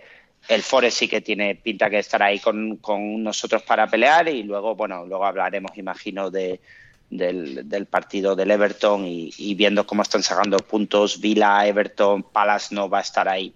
Yo lo veo muy, muy difícil. Creo que otra vez habrá una distancia fácilmente entre 5 y 6 puntos con, digamos, máximo cuatro equipos contra los demás. Lo que comentaba Héctor ahí anteriormente de los Aires de Las Vegas es que eh, se rumorea con, bastante fuerza y parece prácticamente inminente, eh, es que el máximo accionista, eh, Bill Foley, de los Vegas Golden Knights, equipo de hockey sobre hielo de Las Vegas, eh, está interesado en comprar el Bournemouth, un Bournemouth que está ya entre comillas, formalmente a la venta. Ha sido anunciado por parte de su actual dueño, el ruso Maxim Denim, del que no hemos sabido mucho de, en, el en los últimos meses, por lo que sea, pero, eh, o sea, no, no- es decir, no estoy insinuando nada, simplemente que con todo, lo ruso- con todo lo que hemos escuchado de los de dueños rusos de clubes y tal, este señor pues ha pasado todo muy desapercibido, bien por él. Um, y eh, Bill Foley, en este caso, de Golden Knights, Vegas Golden Knights, está interesado, así que será eh, muy interesante, eso sí se eh, confirma. Sí. más propietarios americanos que hagan presión para hacer el famoso fin de semana All-Star, ¿no? Sí, gran apuesta. efectivamente. Efectivamente, esto no lo comentamos entre semana. Oye, Sí, Leo. ¿Cuántos sueños americanos va a haber en la Premier League? A ver, eh, United, Arsenal, Chelsea, Bournemouth, Liverpool. Liverpool 5, Fulham, ¿no? Fulham 6, Aston Villa 7 y que El Leeds pronto. Los Niners. puede que el Leeds, todavía no, puede que el Leeds también serían 8, es casi la mitad. El objetivo es llegar a 11 para someter a votación esto del All-Star y poder decir 11, ya está, tenemos la mayoría. Sí, lo del All-Star. Eh, sí, Héctor. No, solo te quería preguntar si eres tú el que está detrás de ese plan de conquista de la Premier League. Sí, sí, el plan de conquista, sí, no, yo, yo a tope con mis hermanos estadounidenses. A ver, el tema de Todd Bowley, Leo, es decir, o sea, la gente, la gente, no sé, que se ha ofendido muchísimo. Creo también porque en Inglaterra hay mucho esta, esta sensación, este pensamiento de quién es este americano ignorante que viene a enseñarnos a nosotros sobre nuestro deporte. O sea, todo se, siempre se trata muy así, cual es muy, muy chauvinista, pero bueno, o sea, bien por ellos. Eh, y claro, todo bowling, o sea, más que, es decir, la idea de estar All-Star, más que sea mala, buena idea, es como una idea muy banal, ¿no? Muy, es decir, justo los All-Star ahora es cuando menos han importado nunca en las ligas americanas. Están, soñan conceptos muy manidos, muy agotados y no sé, ponerlo en Inglaterra, Rory Smith comentaba el otro día del New York Times, eh, en este caso periodista de Leeds, pero que trabaja para el Times, que al final, o sea, muchos, o sea, el rechazo es bueno porque es un All-Star y lo trae un americano. Si, por ejemplo, y quizás pues acabe sustituyendo a la Community Seal, pero si alguien, digamos, propusiese hacer la Community Seal, por ejemplo, hoy en día, el campeón de Copa contra el campeón de Liga, pongamos la realidad de que nunca se hubiese hecho antes, y creo que se, se, tomaría la idea de, con, el mismo, con el mismo grado de rechazo, seguramente. Claro.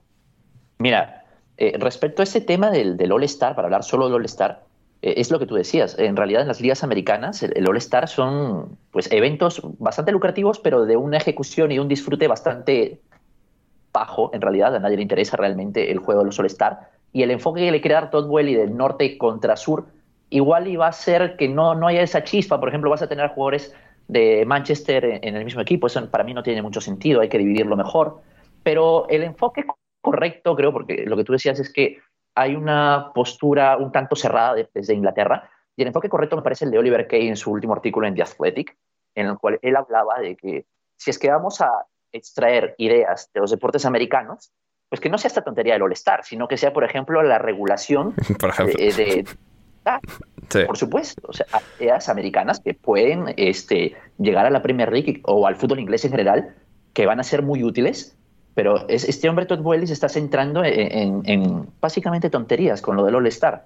Sí, sí, sí, es decir, eh, la idea a mí, o sea, yo, yo ya querría que se hiciese solo porque rabiasen los ingleses, eh, pero, pero la idea en sí pues me parece muy aburrida porque pues tengo cero interés en el All-Star de la NHL, el de la NBA, el de la NFL y el de la MLB el, lo que es el concurso de home runs o el de mates de la NBA, pues igual, si no tengo nada que hacer lo veo, pero más allá es que no es algo que... Es decir, el concepto novedoso de poner a los mejores en el mismo equipo es como que ya lo hemos visto y ya está, y como está relativamente agotado, ¿no? Así que, eh, no sé, en todo caso veremos cuáles son las evoluciones. Ander, lo que hay que traer, que no lo estáis mencionando ninguno, supongo por esperarme a mí, es el tema de los penaltis de la MLS oh, de los 90. Sí, por favor, sí, sí, sí, sí. Eso sí, eso sí, eso sí. Eso sí. Eso sí, se me había olvidado, es verdad. Los penaltis de la MLS. Y, también una cosa, que ah, tengo, tengo que encontrar el vídeo para enseñároslo.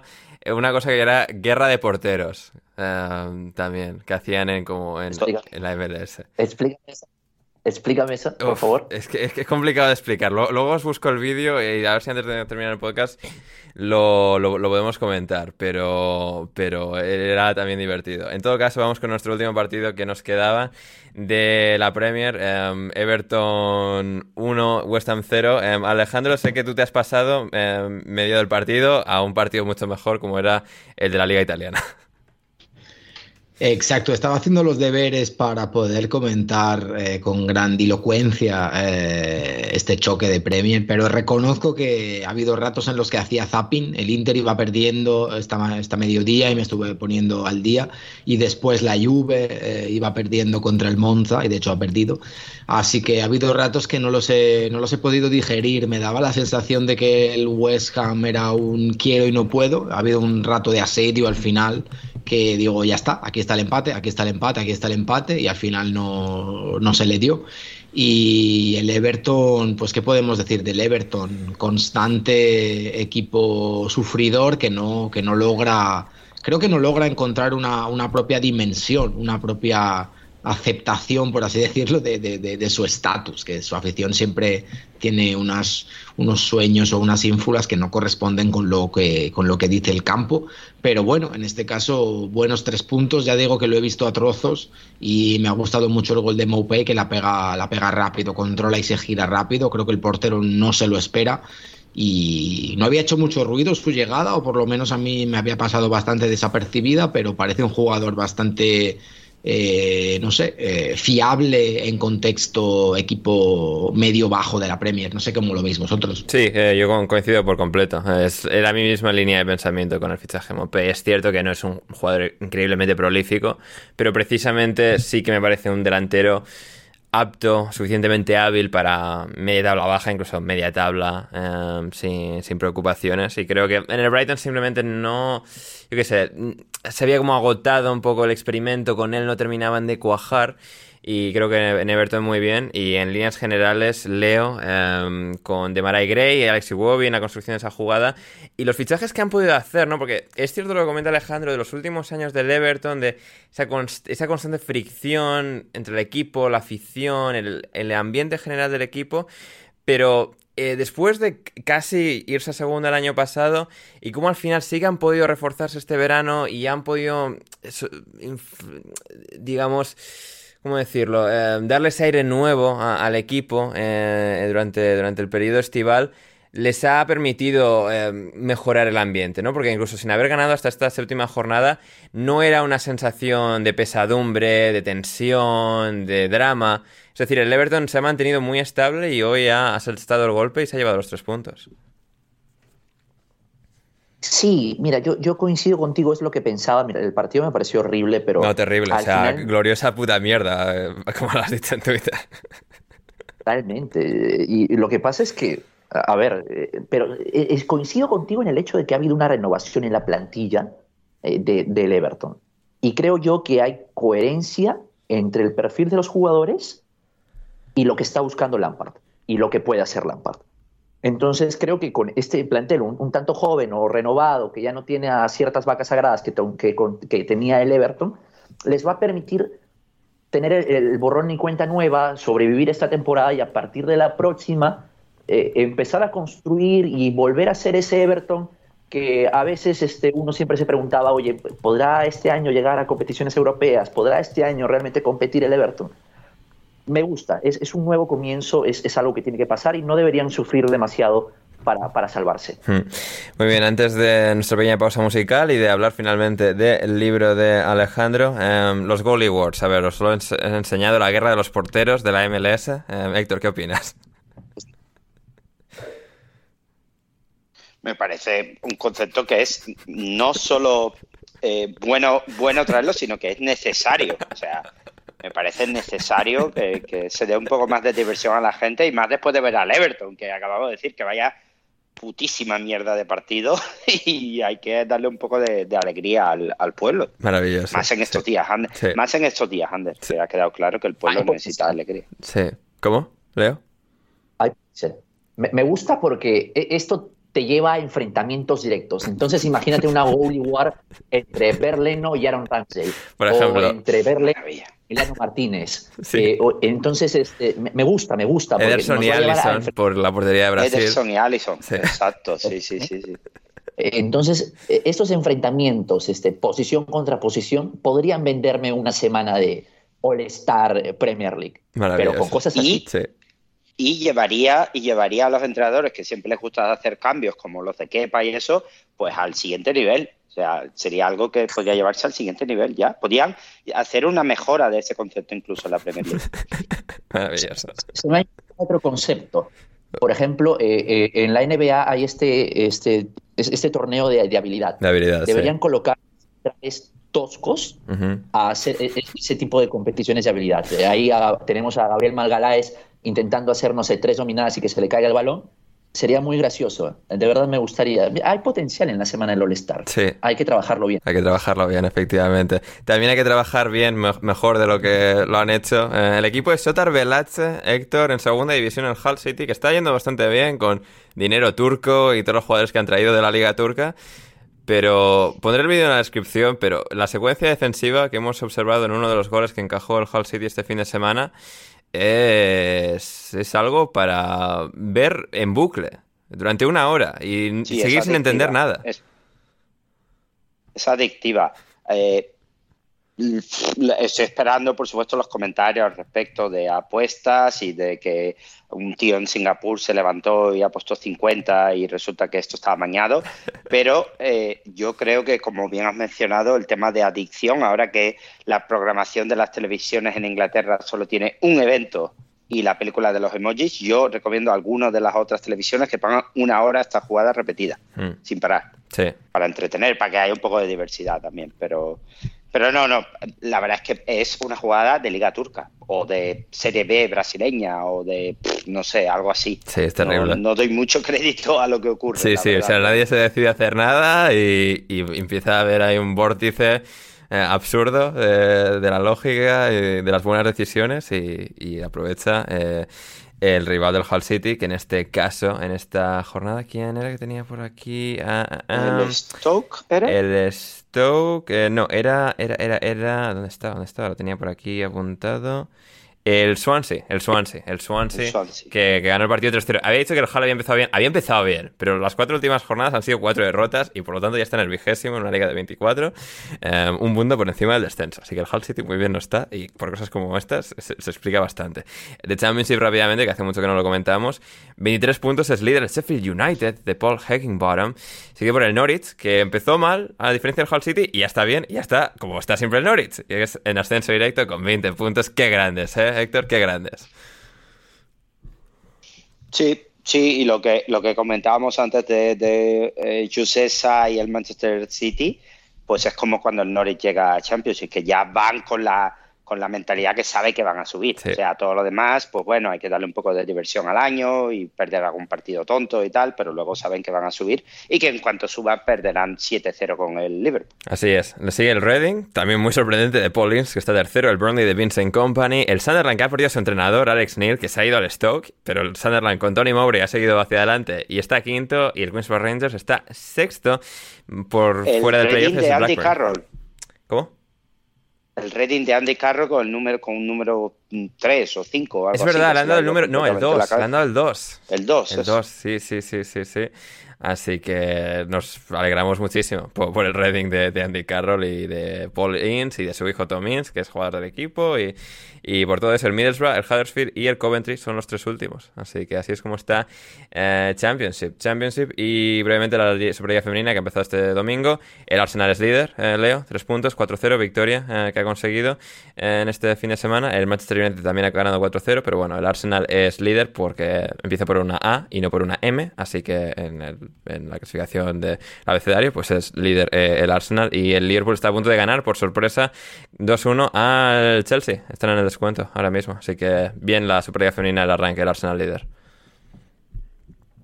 Ojalá apliquen el mismo criterio en la Premier League masculina, eh, de colocar al Arsenal primero por el nombre.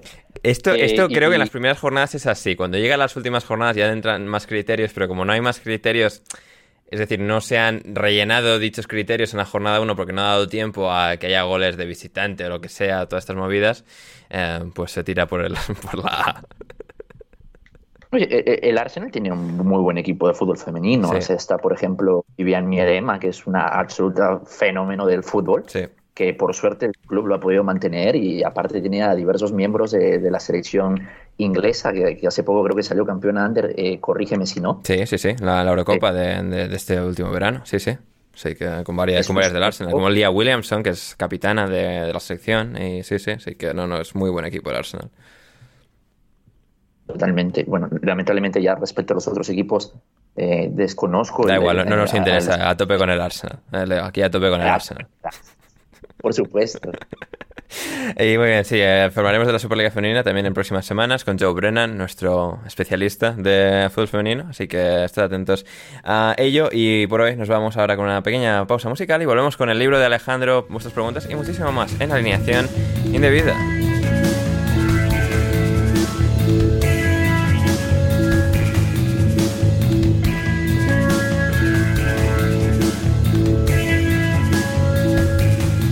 Estamos de vuelta en alineación indebida y por fin el momento que todos estamos esperando, el libro que hoy estamos aquí para presentar, además de hablar de toda la jornada de la Premier League como ya hemos hecho, fue um, Fútbol Esencia, no, Fútbol Esencia, Fútbol Esencia, que, o sea, estaba repitiéndome el nombre porque sabía que iba a decir Fútbol Esencia por, por error, pero no, Fútbol Esencia, el nuevo libro de Alejandro Mendo, que hoy ha venido para hablarnos de él en alineación indebida. Em, un libro que tiene una fantástica pinta, que eh, por supuesto tendréis el link en la descripción para, poder eh, acceder a él y comprarlo si os interesa. Em, la sinopsis, digamos, del libro, ahora antes de que Alejandro nos lo pueda describir con mayor detalle, decía así, toda una generación de futboleros se refugia hoy en los años 90, la década bisagra que redefinió el juego y modernizó para siempre el producto.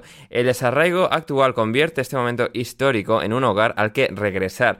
Camisetas holgadas, botas negras y piernas sin depilar son la panacea ante, ante la desromantización del fútbol. Futbolescencia es un viaje al pasado para no ser esclavos de la nostalgia, una brújula para navegar por el presente y descifrar el futuro. Maravillosa sinopsis, ¿eh? me ha gustado esto.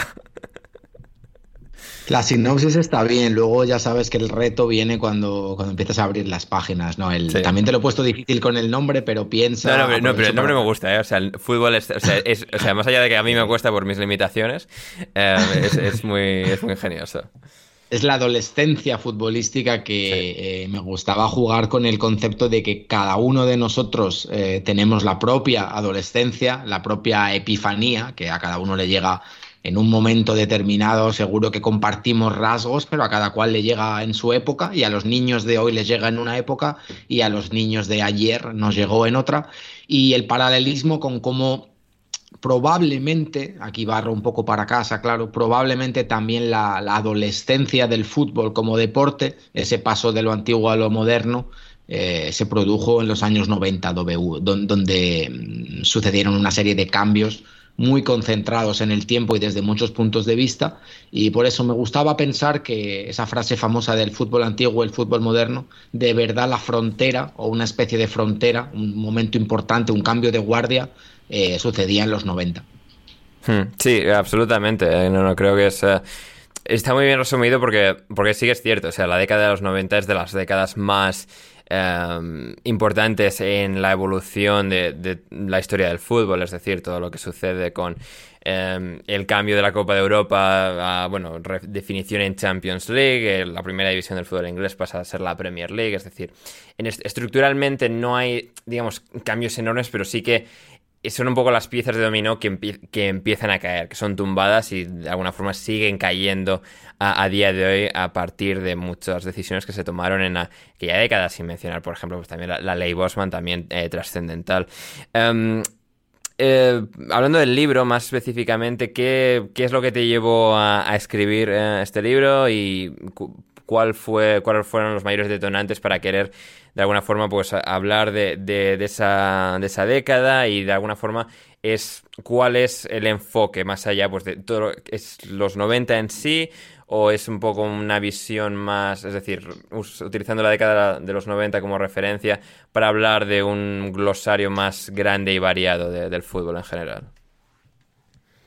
Sí, tengo que decir que mm, empecé el libro tirando de, un pensamiento, tirando de un hilo, que era un poco la, reacción. Como sabéis, se repite a menudo la frase odio eterno al fútbol moderno, ¿no? Y esa frase se repite como reacción cuando un futbolista se, tira en la barrera para evitar el tiro por, por bajo eh, se usa cuando un equipo saca un escudo eh, iridiscente en la camiseta, se usa cuando el árbitro pita un determinado número de manos o una tipología de... Entonces se usa un poco para todo, retrata un poco la, desesperación eh, de muchos seguidores, pero se dispara sin, mirar muy bien eh, qué estamos diciendo, ¿no? Entonces, un poco para, como reacción o como contrapunto, eh, me, gustaba poner un poco, limitar un poco, o delimitar en este caso, qué, significa fútbol moderno, dónde hubo una serie de cambios eh, que hicieron que pudiéramos empezar a hablar de, de fútbol moderno. Comentabas ahora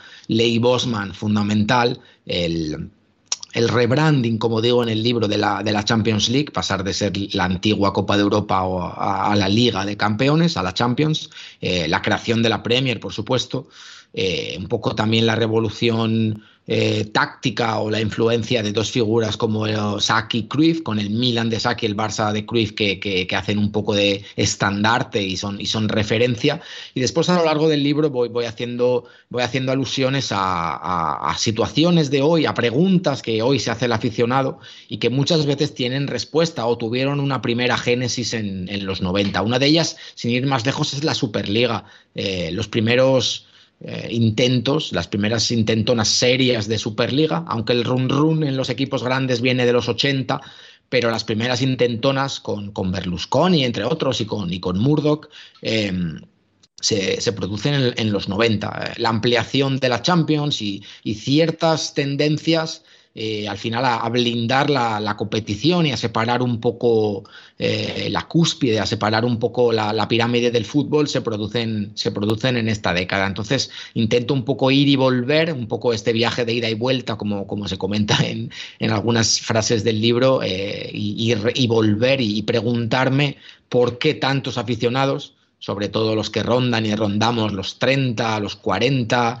eh, esta voz cantante nostálgica que tiene ahora un poco el aficionado al fútbol, eh, pues no tiene más explicación que el hecho de que fuimos niños en un determinado momento histórico y es por eso que añoramos tanto las camisetas de los 90 y todo nos parece más bonito y más brillante. También estoy seguro de que dentro de 30, 40 años eh, se añorará un momento histórico que corresponda al de los eh, cuarentones, al de los usuarios del fútbol con, mayor poder adquisitivo de, cada momento. Entonces, me interesa siempre ir eh, desgranando esta línea temporal que avanza junto, junto al propio fútbol. Hmm, no, absolutamente fantástico, ¿no? Suena eh, fabuloso en la una bueno, portada muy, muy colorida. Hay protagonistas desde pues, Roberto Baggio, Eric Cantona, Ruth Gullit, si no me equivoco, Robbie Fowler, Batistuta, Bergkamp. Así que sí, la verdad es que eh, fantástica pinta y sí, eh, la verdad es que, bueno, eh, recomendamos, por supuesto, su compra. Alejandro, si querías añadir algo más. No, lo que has dicho, si alguien quiere echar un ojo al, link, lo tenéis en librería deportiva, está editado por Libro Fútbol y, me podéis encontrar, preguntar cualquier cosa en Twitter para consultar cualquier tipo de pregunta y lo importante es que es un libro que, está eh, abierto a la reflexión y, deconstruye un poco ciertos dogmas que hoy acompañan al aficionado, eh, porque a mí me gusta mucho cuestionar esas, esas, frases que decimos a veces con, con piloto automático, esos clichés que, que, un poco vertebran nuestra experiencia de usuario, sí, pero no tenemos que quedarnos quizá en la superficie, en la protesta en lo que el aficionado se está quejando, sino por qué me quejo de la, de la camiseta fluorescente o por qué me quejo de, que todo sea mano o que la jugada se video revise, qué hay, qué hay más allá. Entonces es un poco la, la idea que, intenta recorrer el libro. No, me encanta, me encanta. No, a mí todo lo que sea, digamos, cuestionar, como bien decías, en los clichés eh, manidos De, siempre, eh, la verdad es que lo, lo, apoyo por completo y sí, sí, no, el sello de aprobación de alineación indebida para que vayáis, gente. El link, el primer link que vais a encontrar en la descripción es el libro de Alejandro, Futbolescencia. Vais ahí, lo, lo compráis y lo podéis comprar esto por eh, internet en libreriadeportiva.com y os llega a casita, al buzón y, lo podéis desgranar eh, a vuestro propio, vuestro propio ritmo. Así que no, no, la verdad es que fantástico, suena, suena genial. Eh, Héctor como creo que el único con suficiente edad aquí. iba, a decirte, iba a decirte, ¿no? Que está muy bien todo lo que nos cuenta Alejandro. Leo y yo somos un poquito más jóvenes, pero tú igual, Héctor, también como una de las personas menos nostálgicas en las que conozco, eh, ¿qué, me puedes contar al respecto? Bueno, primero, yo no lo he leído, pero por lo que ha contado Alejandro, lo recomiendo a la mayoría de nuestros oyentes que son gente joven y con y, que necesitan entender un poco cómo fue en los 90 más allá de, verlo en, en, vídeo seguramente a máxima velocidad o en diagonal o lo que sea. Y, sí que es cierto que, que, la adolescencia, en mi caso también fue en los 90 y era una época diferente. Yo critico mucho lo del fútbol moderno porque, claro, el que dice que odia el fútbol moderno hoy en día, eh, justo después pone son, son la gente de la edad de Leo y yo. Claro, y que ha visto al Borussia Mönchengladbach jugar con el, con el club. Y eso en nuestra época te aseguro que no había forma humana de verlo. Entonces, para poder odiar el fútbol moderno tienes la capacidad de verlo, que es algo que antes no pasaba. A lo mejor también ese, ese sobrecarga de, fútbol y, tal también ayude a que a mucha gente pues, pues prefiera un poco lo de antes. No soy yo de esos, pero entiendo el, significado de, sobre todo del hincha del club local que entiende que, ya no, ¿sabes? El, hincha de los equipos de su ciudad que entiende que ya el sitio no está en, la posición que, debería, no, su club no está en la posición que debería también por esta globalización del, fútbol. Pero recomendable, recomendable para toda la gente joven porque los 90 fue una época muy divertida eh, y, un fútbol eh, que, cambió bastante, en algunos casos muy aburrido. Supongo que Alejandro estará de acuerdo conmigo porque en algunos casos hubo, hubo auténticas eh, piedras muy difíciles de, digerir, pero, pero es la base un poco del fútbol de hoy en día. Sin duda, de hecho, lo que tú estabas diciendo, hoy día vivimos todos un poco en una, en una contradicción. Tú ahora decías lo, lo del fútbol moderno y lo dicen tuiteando un vídeo de highlights que ha publicado la Liga Turca viendo el mejor gol de la jornada. ¿no? Entonces, todos tenemos nuestras, nuestras contradicciones y las de los treinta y tantos cuarentones son precisamente eh, dar por descontado que lo de antes era mejor, etcétera. Me gusta tu espíritu crítico.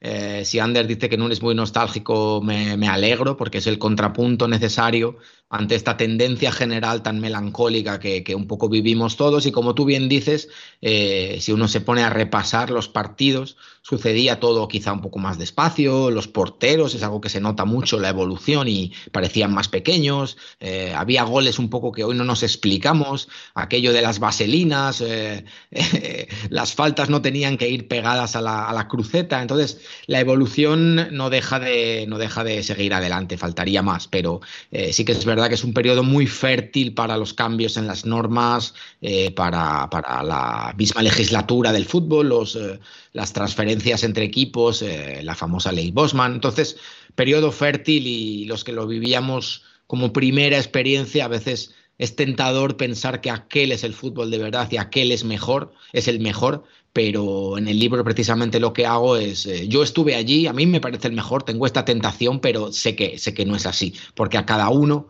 eh, el primer fútbol al que se asoma siempre le parecerá luego un hogar al que regresar. Lo dejo ahí en, modo poético, va. Precioso, precioso, absolutamente precioso. Así que ya sabéis, queridos oyentes, Fútbol Escencia, el libro de Alejandro Mendo en la descripción, y de ahí y compradlo, compradlo.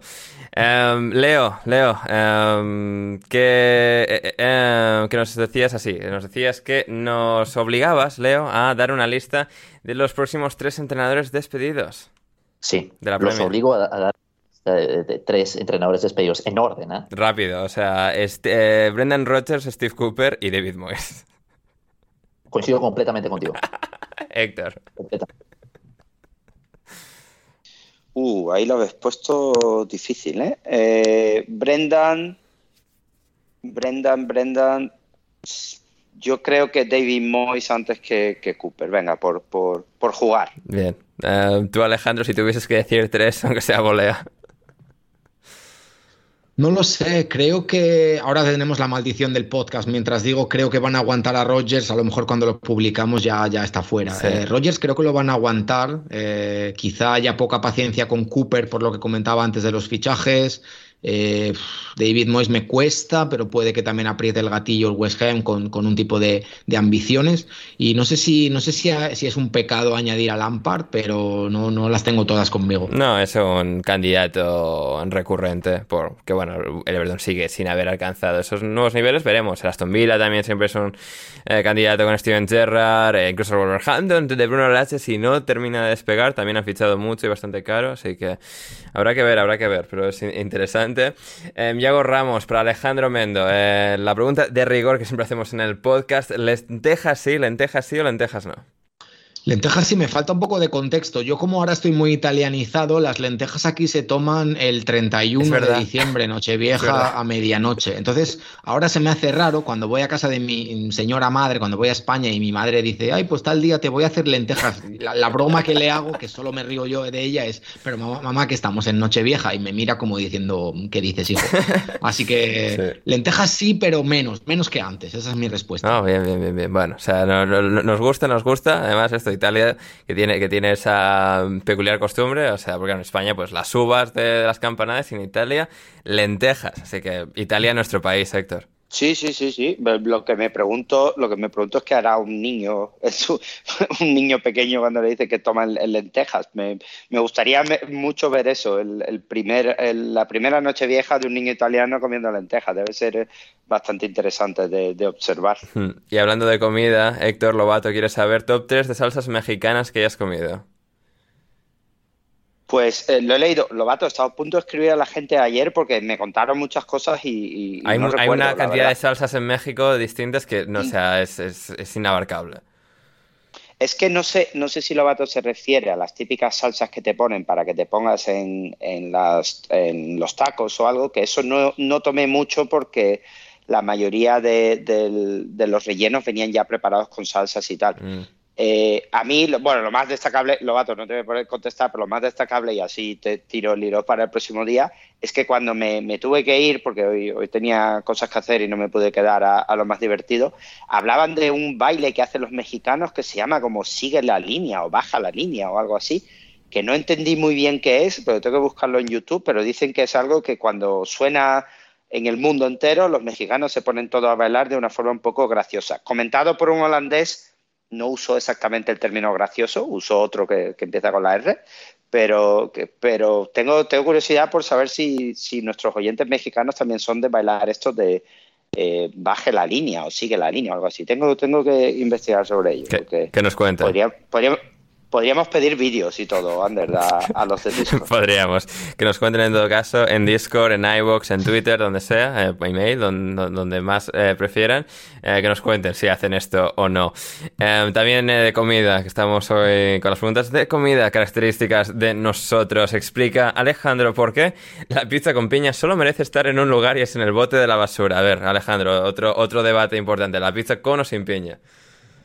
Debate importantísimo, la pizza tiene que ser mm, absolutamente sin piña. Y yo también aquí, os confieso que, exacto, aquí os confieso que yo vine a Italia eh, siendo menos mm, talibán o menos fundamentalista de, la comida, pero ellos te hacen, eh, te hacen ser, eh, te hacen ser muy, muy radical. Y entonces eh, tenéis que saber que, el 95% de las conversaciones que se tienen en Italia tienen que ver con esto se hace así, no, pero esto no, no puede ser. Entonces, se lo toman muy en serio y uno tiene casi que, fingirse apasionado y partícipe. Así que mi voto claramente pizza sin piña. Fantástico.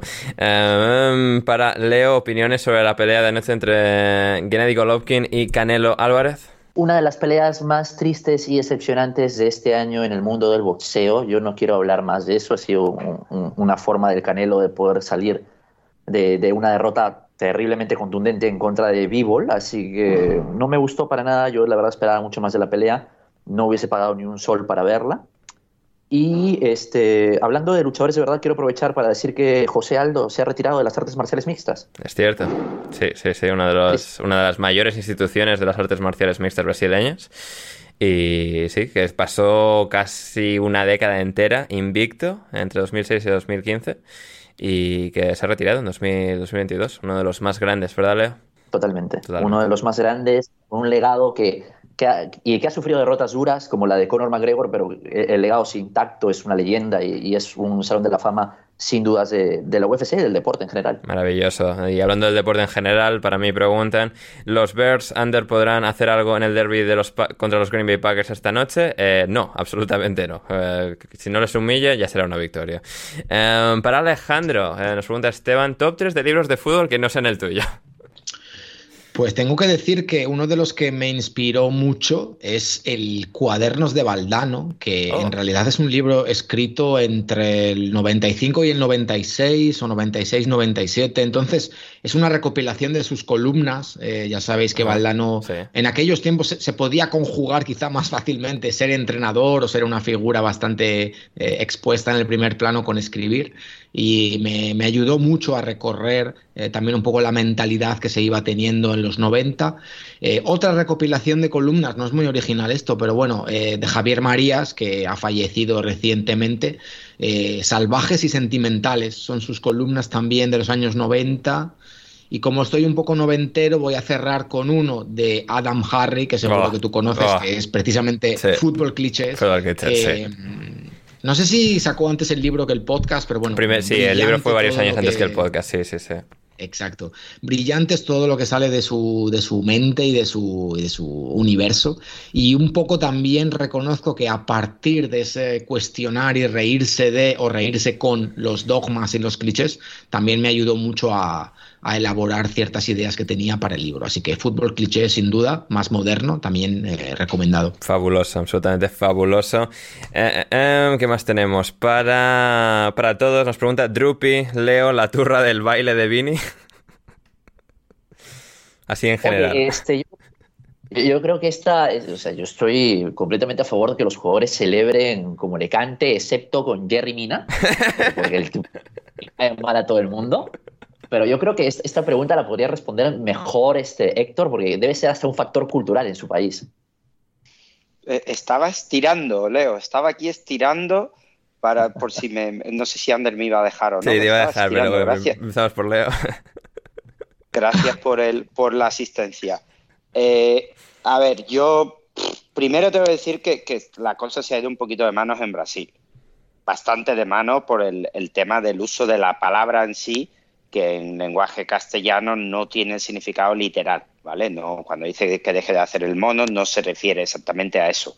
¿Qué ocurre? Que, pues como, bueno, iba, iba a mencionar, no voy a mencionar, pues como cuando se suelta algún rumor de, como se suelta algún rumor de Artur y de repente sale en periódicos y tal, pues en cuanto alguien ve un filón, pues, pues tira por ahí. Las reacciones sí que, sí que son mucho más en el sentido de, de la comparación, o sea, en- sobre todo en Brasil lo que, lo que se, se intenta eh, destacar es que no pierda el, su espíritu alegre, que es algo que muchas veces desde Brasil se... Volviendo un poco incluso al libro de Alejandro, se, se critica mucho que cuando los jugadores vienen a Europa quitando tres o cuatro pierden la, la alegría de jugar. Lucas Moura perdió hasta el pelo, o sea, imagínate. Claro. Y eso también, algunos pierden hasta la nacionalidad y se van a jugar con otros. Con Ucrania. Pero que a- al final, al final eso también se ve desde Brasil un poco como que no pierdas la alegría de jugar y tal. El, el resto, a ver, racismo hay en todos sitios, señores. Y, y os lo digo con, con- creo que con un poco de, de sabiduría, de en todos los países que he estado, eh, siempre hay gente racista y no va tanto con el país, sino con la persona. Así que no sé si ese señor lo hizo con ese sentido o no, pero, pero calma. Lo que, lo que sí quiero destacar y le quiero dar una colleja al Atlético de Madrid de, de don Rafa Pastrana es que tu capitán no puede salir saliendo, eh, no puede salir diciendo eso. Sí, Yo sí. creo que no tiene ningún sentido que tú salgas diciendo que si baila se va a liar, porque es que además con el historial de ciertos aficionados que No, supuestamente no, a ver, o no sea, Coque, o sea, Coque es tonto y luego, a ver, y que al final todo esto se ha metido lo de Vini, pero para como promocionar el derby de Madrid, o sea, es que, o sea, es que no, de verdad, el- el- hay que bajar un poquito la histeria por todas las partes Sí, sí, y, sí. y el fútbol está para disfrutarlo y, y ya está. Y el que tiene talento que lo haga y el que no tiene como Jefferson Lerma, pues que pegue o que intente sobrevivir sobre el campo. Hmm, hmm, efectivamente. Jaime Suárez nos pregunta si Mois out. Bueno, creo que la eh, pregunta anterior de Leo, creo que ya, creo que hemos resumido que posiblemente sí, ya veremos. Um, ah, ah, y tenemos a Juan Di para Alejandro. ¿Cómo te gusta la carne, Alejandro? Poco hecha, bien hecha, al punto. Eh, voy a rematar a bote pronto aquí, poco hecha. Poco hecha. Bien, bien, muy bien, muy bien. Sí, bien, bien, bien. Eh, Héctor, que luego aquí se nos cuelan los argentinos, que tal, y no, o sea, bien ahí. Sí, sí, no, argentinos, bueno, no, sigamos, anda, no me metas. No me metas. Eh, Brendan Rodgers al Bournemouth, Héctor, ¿dirías que sí o que no? Que no, Que no. vamos, no, prefiero que vuelva Harry. Ya, Sí, sí. Si no vamos a traer un entrenador decente, vamos a reírnos. Y, y con Brendan no nos vamos a reír, si no sabe. Efectivamente, efectivamente. Por ahí me preguntaba Esteban, Ander, con tanto postureo por la señora mayor que ha partido de este mundo, ¿no crees que te han dado la razón a tu tuit? Un poquito, un poquito, sí, o sea, se les ha ido un poco la pinza. Leo también, dentro de toda la vorágine esta, y de, bueno, o sea, los partidos y tal, y que a ver, los partidos suspendidos por esta semana, que preguntaba Juan Di, eh, no son por respeto ni nada, es porque no hay policía, y yo eso lo entiendo. Si logísticamente no se puede, pues no se puede, más allá de que luego pues debatamos de por qué no está la policía y de que se monte semejante Cristo y tal, eso ya es otro debate. Los tres partidos abrazados de esta jornada son comprensibles. Eh, pero lo que quería llegar, Leo, dentro de toda, toda la histeria y tal, es David Beckham, o sea, como alguien decía en Twitter, básicamente haciendo twerking para que le den por fin, o sea, un título real. Increíble, ¿eh? Sí, sí, o sea, se pasó el día entero en la cola esta eh, para rendir tributo, homenaje a, la reina y tal, porque claro, se, ve que es como una algo que se dice desde hace tiempo que, que Beckham quiere ser Sir David Beckham y no se lo dan. Oye, lo, que sería, eh, es momento de que Carlos haga algo bien, eh, tiene que empezar bien y tiene que darle el, título de, Sir David Beckham. Si, si lo tiene el Hamilton, ¿por qué no lo va a tener Beckham? Bueno, ya, no sé, puede ser, puede ser. Pero en todo caso es muy divertido a Beckham haciendo todo lo posible para, ganarse eh, el título con los gestos y pasar horas y horas de pie en una, en una haciendo cola en Londres. Yo, Ander, yo pensé que tú me ibas a, a dirigir hacia la victoria personal que has tenido con Javi Ferrus, que al final terminó dándote la razón eh, en público o en Twitter con que sí se les había la mano con... Es, es tan obvio que al final no, hay por qué hacer más leña del pequeño árbol caído de Javier Ferrus. Héctor. no, te iba a preguntar si tu, si tu nuevo equipo preferido es el Celtic, que animan a aplaudir si, si no estás muy a favor del tema de la señora. Este nuevo, o sea, a ver, ahora se me, ha, he creado yo de repente esta imagen de que soy, o sea, hiper anti no sé qué y tal. yo qué sé, a ver, me hace gracia que los del Celtic sean tan toca cojones y lo hagan y tal, pero tampoco, o sea, yo qué sé, tampoco lo, lo haría yo si estuviese ahí. Es decir, yo cumplo con los respetos y tal, no se me caen los anillos, no, no, me, no, te, no me preocupa tanto eh, eh, la situación en sí como para hacer una declaración en contra en el momento. Pero bueno, también fue muy gracioso en el Nottingham Fulham, que no lo ha comentado Borja. Claro, se hace el minuto de silencio y empieza alguien a gritar, otros decir que se calle la puta boca y luego una señora decir que tiene Tourette's. o sea, se me ha parecido absolutamente increíble, absolutamente increíble.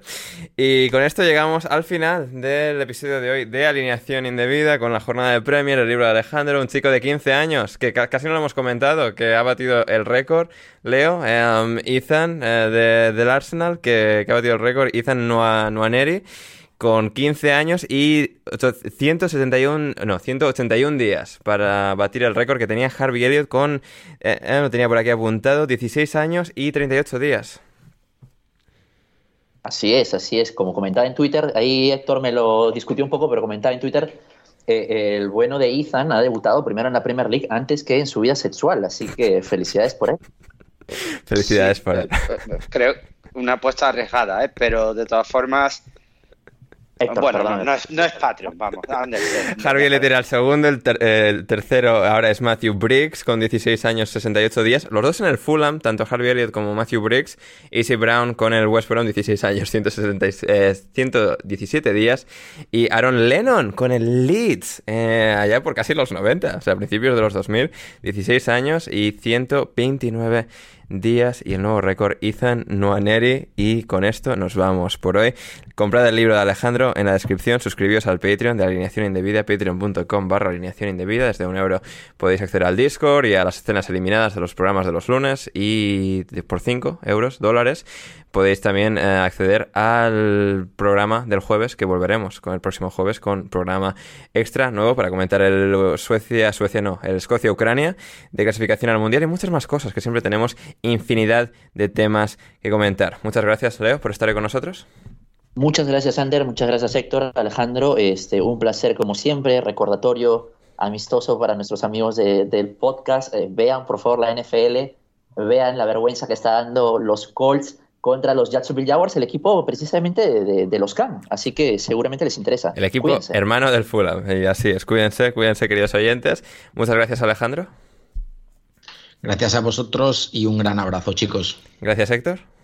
Gracias, Ander, a Alejandro y a Leo y viva, viva Las Vegas. Y viva Las Vegas. Seguidnos a todos en redes sociales, los links también en la descripción. Vais ahí, pincháis y nos dais a seguir a todos. Espero que os haya gustado este nuevo episodio de Alineación Indebida. Volvemos el próximo jueves y luego también el próximo lunes para no resumir la jornada de premios, selecciones, lo que haya. Tendremos cosas de las que hablar, siempre tenemos cosas de las que hablar en Alineación Indebida. Y hasta que nos volvamos a reencontrarse el jueves, sea el lunes, pasado bien.